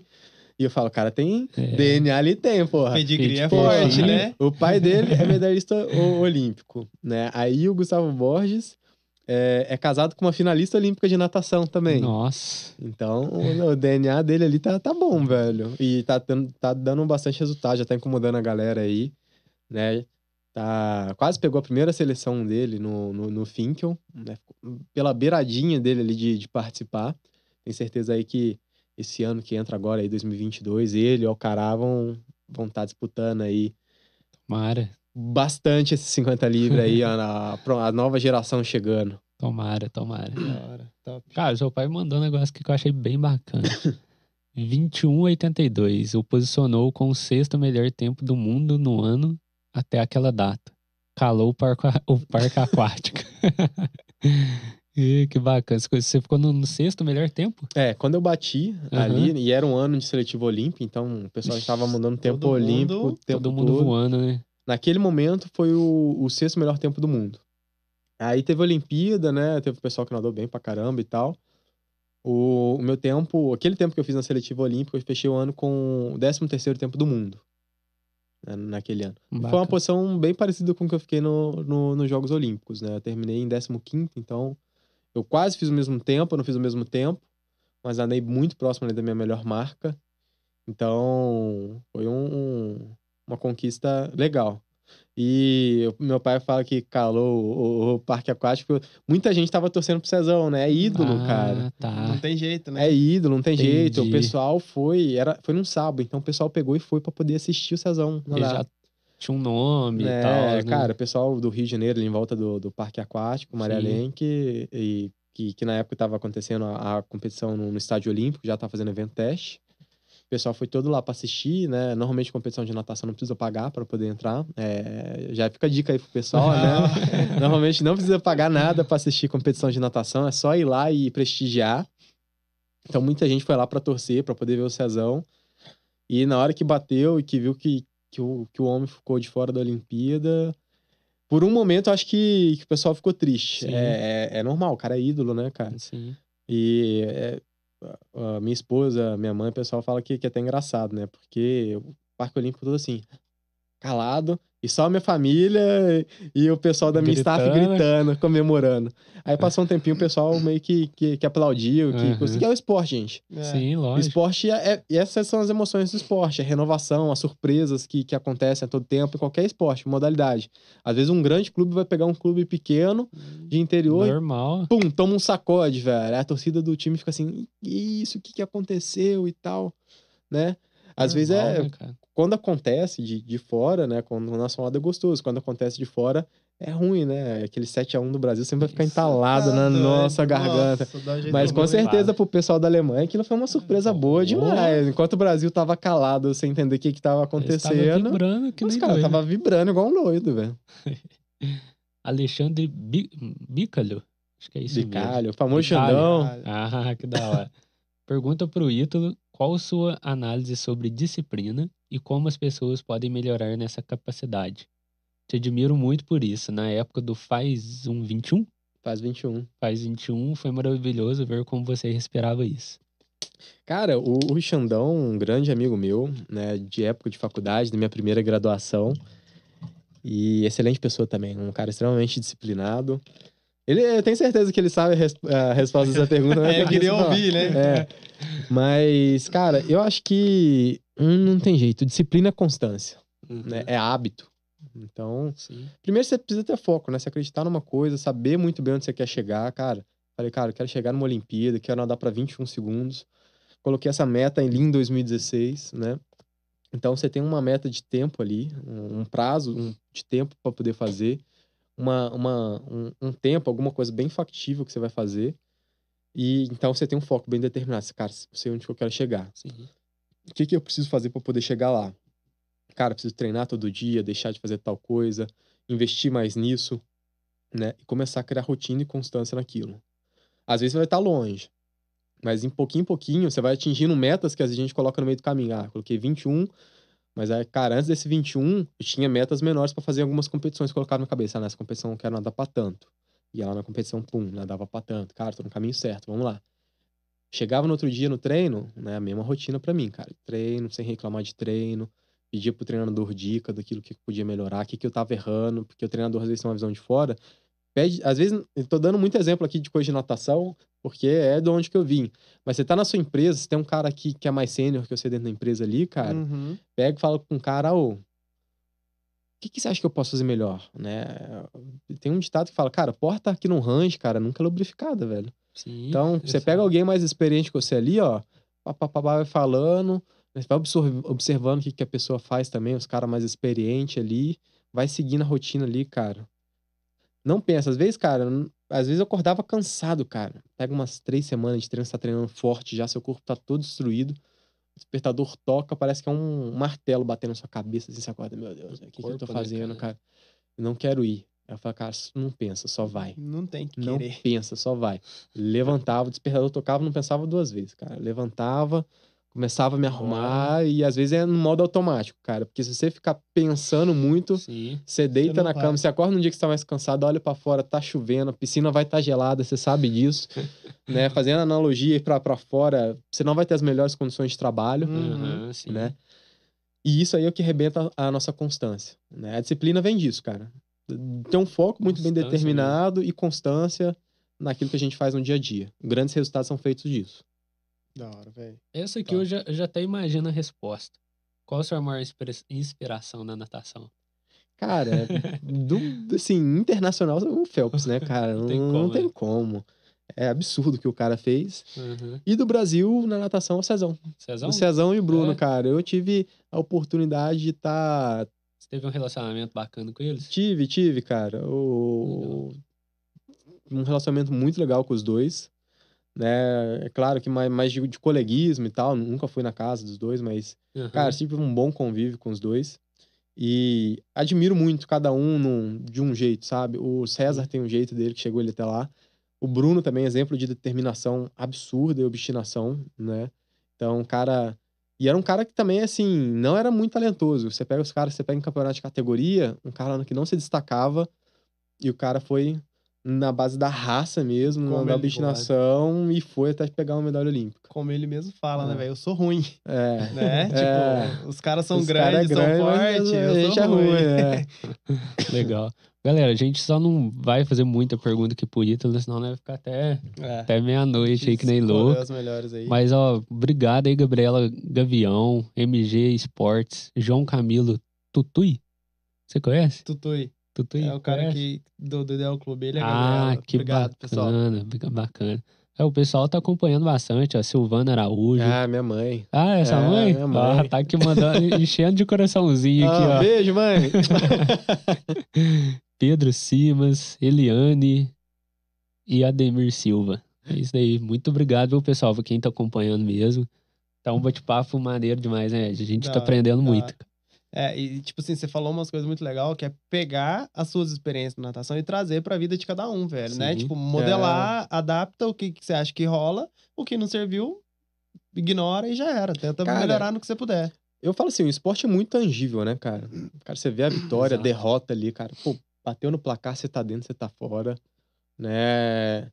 Mas a gente pode olhar, cara, exemplos também, cara, né? Você pega aí, cara, teve grandes empresários, grandes pessoas aí que fizeram diferença no mundo. Oh, e que os caras têm tem fala, tem momentos de passagem de vida dos caras que fala que é isso, cara. Tipo, você sonhar grande dá mesmo trabalho que você sonhar pequeno, cara. Uhum. Então já uhum. sonha grande de uma vez, vai para cima. Não tem medo de correr atrás do, do, dos seus sonhos, cara. Muita gente passa por isso, né? A gente fala, dá para pegar boas referências de tudo quanto é lugar, né? E tente estar entre essas boas referências, se possível, né? Exato, sim, com certeza. Da hora, mano, vamos falar do, do, do João Lucas, vamos. nosso parceiro? Nossa. Cara, a gente teve uma live 15 dias atrás, e é o cara que é o rei das lives aqui em Verginha, sabe? Começou a fazer live do nada aí, começou a bombar, velho. Ele conheceu, chegou um Instagram pra ele, um menininho que tem uma doença que ele não consegue levantar, ficar em pé. Ele chama João Lucas. Ele começou uma campanha. E ele faz, as lives dele são lives leilão, certo? Sim. Ele faz uma. Ele criou uma campanha de fazer uma live leilão e começou a arrecadar é, nas lojas, roupa, terno. É, pra fazer leilão mesmo. Pra fazer, assim, ele vai leiloar. Agora vai ser sábado agora, né, mano? Sim. Dia 19. Ele vai fazer um leilão e todo o dinheiro que ele arrecadar vai ser em prol do João Lucas, velho. Porque e assim, aí... o João Lucas precisa de mais ou menos 160 mil, né? 160 Caraca, mil pra fazer, fazer uma cirurgia, cirurgia. Sabe? Aí, ele primeiro ele criou algumas outras campanhas e aí teve a ideia dessa live leilão que é o forte dele, entendeu? E, e velho, ele, ele, teve aqui agora há pouco, fui entregar uma coisa que a gente tá ajudando ele, né? A gente uhum. comprou a briga pra gente também. Ele falou que já tá com quase 100 itens, cara, pra, pra, pra leiloar, Fazer. entendeu? E assim, o negócio vai ser bombástico. E a gente tava olhando ontem, eles já estão com 60, 80 mil arrecadados. Ainda falta 60 e... Falta 80, né? 80. Mais ou menos 80. Falta 80 e poucos. Tá isso. bom de conta, hein? Tô bom, tô bom. Sua parte não é matemática. Aí, aí, mano, ele vai fazer a live semana que vem, sabe? Sábado, desculpa. A gente tá ajudando ele aí. duas horas, né? É, duas horas. Sábado, duas horas. Mas aí, pessoal, quem puder ajudar, tá, eu vou deixar o Pix, né? O Pix tá na tela aí. Sim. O Instagram é João Lucas Três Pontas, arroba João Lucas Três Pontas. Quem puder ajudar. E favorecido é Tamires Abranson, tá? Que é a mãe do, do João Lucas. Então, quem puder ajudar aí, a gente agradece de coração. E depois a gente vai colocar nos nossos stories também o, o, Instagram do Lucas, que vai ser onde vai ser feita a live, para quem puder isso, ajudar também. Isso. Né? Bora, bora, pessoal. Vamos fazer esse esforço aí pro João Lucas. Eu tenho certeza vai valer a pena, cara. Com certeza, Com velho. Com certeza. É, cara, e sempre que a gente ajuda alguém, sempre volta em dobro pra Exato, gente. Sempre volta em dobro, né, mano? Exato. Da hora. Isso é verdade. Que bacana. Ô, ô Ítalo, se você tivesse você tem o poder agora, velho, de mandar uma mensagem para todo mundo. Vai chegar no WhatsApp de todo mundo que tá assistindo. Todo mundo do mundo, aliás. Assistindo não, o mundo inteiro, mano. Sabe? Uma você tem frase. Uma frase, uma mensagem, qualquer coisa, velho. O que, que você diria, pessoal? Cara, é difícil, hein, velho? É, que responsa, hein, tá velho? achando que é só brincadeirinha, mano? É, que responsa, velho. Uma mensagem pro mundo inteiro. Cara, acho que uma coisa que foi pra minha vida, né? É claro que cada um tem, tem uma realidade diferente, mas acredita nos seus sonhos. Mas não só acredita nos seus sonhos, né? Lute pelos seus sonhos. Uma coisa que para mim foi realidade, né? Totalmente longe do, cara, do, do menino que veio de Paraguaçu, começou a nadar em piscina de água gelada, difícil, longe de qualquer grande centro, contra todas as probabilidades, começando mais velho, biotipo não favorável para a modalidade, para o esporte né? Acreditei do início ao fim. A gente foi brigando, foi brigando. É claro, não foi fácil, né? Sim. Foi dolorido o processo, mas, mas valeu a pena. Então, acredite. Você pega. O pessoal que faz mudança normalmente acredita naquilo que tá fazendo, né? Não, é, não, deixa ninguém te desacreditar, não, cara. É o seu sonho, é a sua vida. Vai ter muita gente que fala, ah, cara, não vai dar certo isso, não faz isso. Não faz isso, não vai dar, vai dar errado, vai dar errado, vai dar errado. Vai ter mais gente para te estimular do que para te ajudar. Sim. É, o pessoal gosta de ajudar depois que chegou, né? Depois que chegou, o uhum. pessoal vai falar: Não, nossa, sempre torci pra você. Eu sabia que ia dar certo. Sabia que ia dar certo. Mas acredita no seu sonho e vai atrás, velho. Né? Por mais que seja difícil, tenha. Mas eu falo assim, de forma inteligente também, né? Não, não vai fazendo loucura. Sim. Às vezes a pessoa tem um emprego, tem uma coisa para fazer, coloca aquilo como um, um, projeto à parte, o cara começa a dedicar algumas horas por dia, pode começar com poucas horas por dia, e depois transformando aquilo, né? Eu também não comecei na natação de uma vez, foi, foi um processo. Uhum. E, cara, tava treinando cinco vezes por semana ali, uma horinha. Uma horinha. Aí, de repente, foi, foi passando tempo, foi aumentando, foi aumentando, foi aumentando, me vi treinando ali, cara, dedicando 24 horas do meu dia para aquilo. Sim.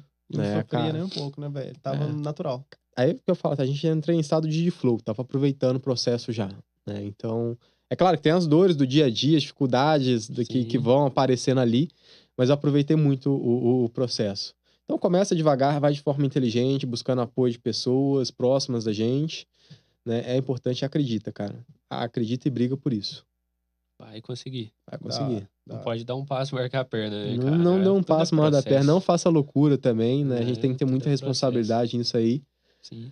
Mas vai de pouquinho em pouquinho, vai, vai crescendo a responsabilidade ali, à medida que as coisas vão, vão dando certo e vai atrás, cara. Cara, eu acho que você, você recebeu um ultimato aqui no, no YouTube, Roberta Figueiredo.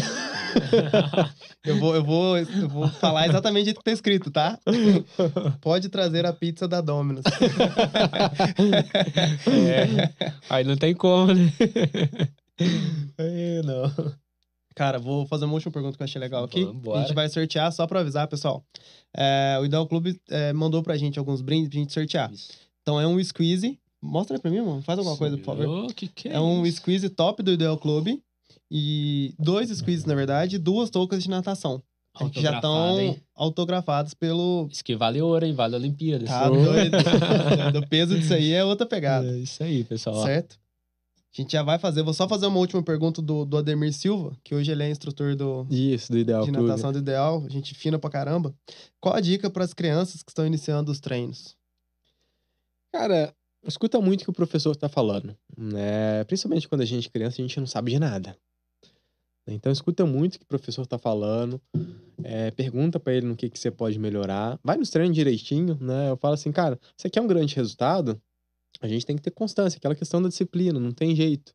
E eu, na época que, que eu não treinava, né, que, que eu faltava aos treinos e tudo mais, eu não tinha grande resultado. Muito longe disso. Chegava em qualquer competição, ficava em sexto, sétimo, oitavo lugar, né? Uhum. Então não tem como você não treinar e não ter um grande resultado. Né? A partir do momento que a gente treina, que a gente corre atrás, treina todo dia, escuta o treinador, é que as coisas começam a evoluir. Então escuta o treinador, né?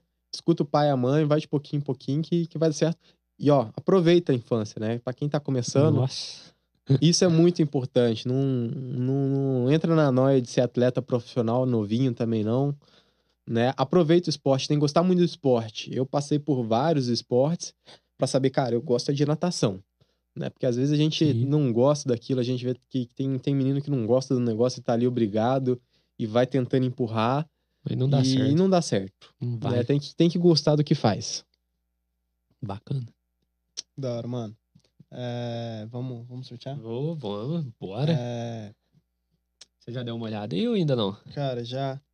Como que a gente a, a, regra do sorteio, pessoal, pra, pra quem já viu os stories aí, tinha que seguir o, o Topcast, né? Sim. Seguir o Topcast, seguir o Ideal Clube e, e interagir durante a, a live, né? Isso. E postar a gente nos stories também. Mandar um comentário, uma Beleza? palminha. Quer... Cara, você quer ajudar a gente a escolher? O que, que você.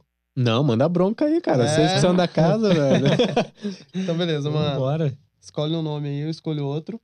Beleza. E... Cara, eu ver, ó, eu gostei muito da primeira pergunta que eu li. Não por ser só pergunta, tá, pessoal? Mas eu gostei bastante. O teu amigo, Alexandre, gostei bastante. Mandou bastante coisa aqui na live também. Vamos... Dá uma olhada se ele tá seguindo a gente Vou. lá, por favor. Alexandre Bicalho. Bicalho. Bicalho. Ele não sabe falar, viu, mano? É dele mesmo. Cara, eu vou aí, Xandão, depois puxa a orelha do Matheus. é, já manda o direct pra ele depois, Alexandre. Eu vou falar pra você, negócio de português não é pra mim, não. aí, ele tá seguindo a gente. Tá seguindo? Tá seguindo. E postou também, ó. Postou? Demorou. Um dos grandes orgulhos da minha vida é ser amigo do Ítalo. Que ah, que isso, hein? É, é teu fã, cara. Que pô, da hora. É teu fã. Que legal, Amigão, é. pô. É, eu, eu tava lá desde o começo, ó. Começaremos em instantes. Ai, que legal, mano. Legal. Bacana. É... Deixa eu ver aqui. Escolhe mais um aí, vambora. É. o Ramon. Eu estou querendo iniciar na natação. Sorteia eu. Ei, Vê se ele postou, ele esqueceu de postar. Ramon é parceiro, meu, velho. Gente fino pra caramba. Vou, vou se ele ah, não postou, ele vai se ferrar, velho. Ele sempre esquece de postar as coisas, tá ligado? Como que tá o Insta de Ramon? Arroba Ramon. Ah, já até achei. Ele não postou. Postou, não. Pô, você quer nadar e. Ah, pô, Ramon, me ajuda. Pô, nem postou, Ramon. Me ajuda, então já Ramon. Era, vai outro, mano. ai, ai. É... Angélica Andrade. Acabei de ver aqui. Acabei de ver os três F. É. Tendo os três Fs. Força, Força fé, fé, e foco, você vence. Boa. Vamos lá. Angélica Andrade. Ah. Angélica. o Ramon. O que, que ele falou? Acabou de mencionar a gente. Porra, Ramon, você não tem jeito não, cara. Angélica Andrade, cara, eu não tô achando a Angélica aqui. Não? Não. Mano, então fecha no Ramon mesmo. Sim. Pode ser? Sim, por é, é isso, né? A gente vai ter mais sorteios aí, é, pessoal. Vai tá... acompanhando a gente. Aproveitando também, se inscreva no canal, né? Se inscreve no Cara, canal. Cara, eu tava olhando os dados. E curte olhando... também, pelo amor de Deus. A gente tá Sim. com pouca curtida. Eu fico olhando as métricas no, no Instagram, né? Os dados. A maioria das pessoas que acompanham a gente não, não, não se inscreve no não canal. Se inscreve. Isso é importantíssimo pra gente, velho, pra conseguir alcançar Isso. mais pessoas, entendeu? É, a galera que, que não entende, cara, é, é muito importante. Cara, dá um likezinho ali, você não vai gastar, cara, nem dois Nada. segundos. E quando você dá um like no, no Instagram dos caras, alguma Sim. publicação, ou no, no vídeo do YouTube, você tá com, ajudando né, o, o algoritmo, o, o Facebook, ou o YouTube, as empresas a entenderem, cara, esse pessoal tem um engajamento legal o conteúdo Exato. deles é bacana, então vamos ajudar a distribuir para o máximo de gente possível. Né? Exatamente. Então, cara, se você curte aí o podcast, aí o Topcast, né, dá um like para eles aí na, nas redes sociais, né? Sim. Curte aí os vídeos deles aí, que mais gente vai acabar vendo, né? Mais gente vai estar tá curtindo aí o pessoal e e a intenção nossa é cada semana trazer um convidado ah. aqui para vocês mesmo, sabe? Para as pessoas mesmo, né, Ed? É, agregar muito na vida de vocês aí. Show? Demorou? Cara, é isso, velho. Você gostou? Ó, oh, adorei, cara. Puta bate-papo é, animal. Eu te falei, mano. É um bate-papo é, relaxado cara, aqui. Né? Gostoso, velho. Gostoso. Da hora, né? Show de bola. Tirando o Matheus, um o resto foi top, né?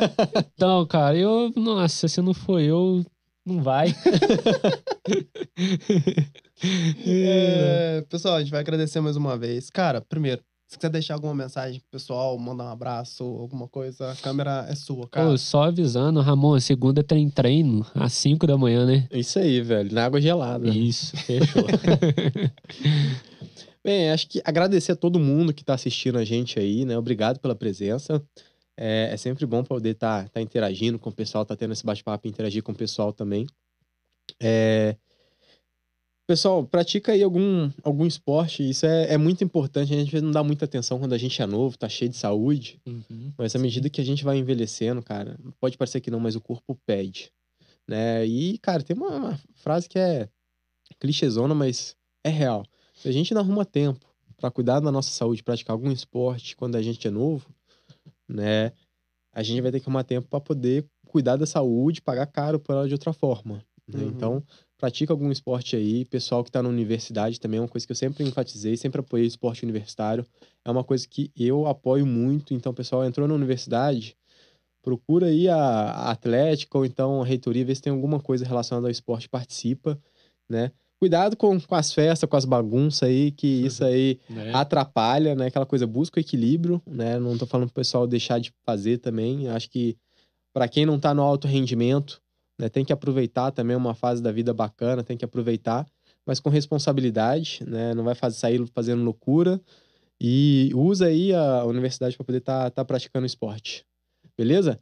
Obrigado a todo mundo por ter assistido a gente aí. que isso, cara.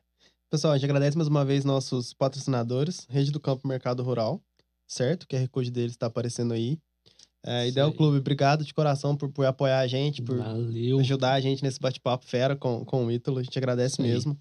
É, agradeço também a Dominus que mandou essa pizza. Roberta, não sei se vai chegar inteira, mas eu vou. A gente vai doar um pouco para chegar para você, tá? Pode, pode ficar tranquilo. Só, só esquentar no micro-ondas, vai, vai ficar top do mesmo uh, jeito. Que que é isso? É.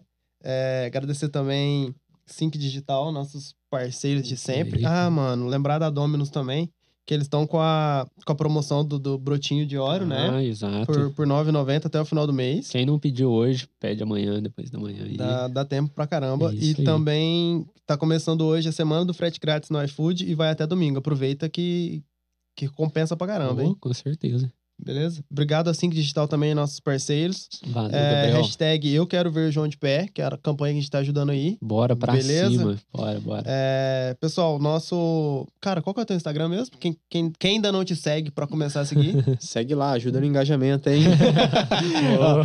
é Ítalo Manzini. Com é, E. É, Ítalo Manzini. Que às vezes a gente fala rápido, fica Ítalo Manzini, a pessoa é, coloca com I ali e não acha. Só colocar Ítalo Manzini vai aparecer lá. Tem, tem o selinho de, de, verificado, o pessoal sabe que, que é a gente lá. Então. Show. Você já tá verificado no Instagram, né? Já, é, normalmente quando o pessoal vai pra Olimpíada, o próprio Comitê Olímpico. Ah, é? é por isso que às vezes o pessoal fala assim, ah, tem que ter muito seguidor para ser verificado. É, não. Eu já vi algumas Normalmente que tem que ter uma pessoa que tem impacto naquela área. Normalmente o cara, quando vai pra Olimpíada, tem um impacto grande no esporte que ele faz. Uhum. Né? Então, o Comitê Olímpico sempre entra em contato aí com o Facebook, com o Twitter, com as redes sociais. Que maneiro. Pra estar tá garantindo ali o, o verificado, até para o pessoal não se passar pelos atletas e tudo Sim. mais. A gente sabe que tem muito golpe acontecendo nos dias de hoje relacionado a isso. Sim. Né? Então, consegue. Então, tem, tem muita gente que fala assim, ah, o cara nem tem muito seguidor, né? Mas, pô, o cara é atleta, o cara tem um... Uhum. O cara nem cuida direito da rede social, né? Não, não olha muito, porque o cara é atleta, o cara tem que dedicar ali, tem que descansar, tem que tomar cuidado com essa questão. Hoje em dia é uma distração a mais, né? Uhum. Mas aí o cara tenha verificado lá, você pode saber que às vezes é atleta, alguém de, de impacto na área. Legal. Da hora, mano. Pessoal, quem ainda não, não se inscreveu no canal, Topcast UFC no YouTube, certo? É, se inscreve e curte as, as nossas nossos vídeos também, que ajuda uhum. bastante no engajamento, como a aula que o, que o Ítalo deu aí. Ativa o sininho pra vocês receberem notificação, notificação quando lançar vídeo aí, corte, beleza? Isso, demorou. E o Instagram também é Topcast OFC, beleza? Seguir a gente, a gente posta conteúdo top direto, né, Matheus? Exatamente, Instagram tá bombando, hein? Tá top. é, meu, meu Instagram é ed.oliveira13. O meu é Trader Matheus Miller. Pode seguir lá, chamar a gente, vamos trocar ideia, vamos conversar, né? A gente tá disponível aí. Pessoal, toda quinta-feira a gente tem live às 8 no YouTube. É, segue a gente que o negócio vai ficar cada vez mais top, né, mano? Exato. E se vocês quiserem, algum, alguém quiser patrocinar a gente aí, né, Ed? Verdade. Também estamos abertos aí para conversar, colocar teu produto na mesa aqui, a gente trocar ideia, tá bom? Só, só chamar a gente. Só chamar a gente. Beleza, pessoal? Esse foi mais um Topcast. Título, obrigado de coração. Prazerzão Valeu, conhecer galera. você pessoalmente. Prazer, Prazer é tudo meu, cara. Foi sensacional o bate-papo aí. Espero que, que a galera e vocês tenham curtido aí um pouquinho Muito. da conversa aí. Ganhou um fã aí. Ah, valeu. Valeu, pessoal. Boa noite. Boa noite. Valeu, time. Até mais. Valeu, Bagui.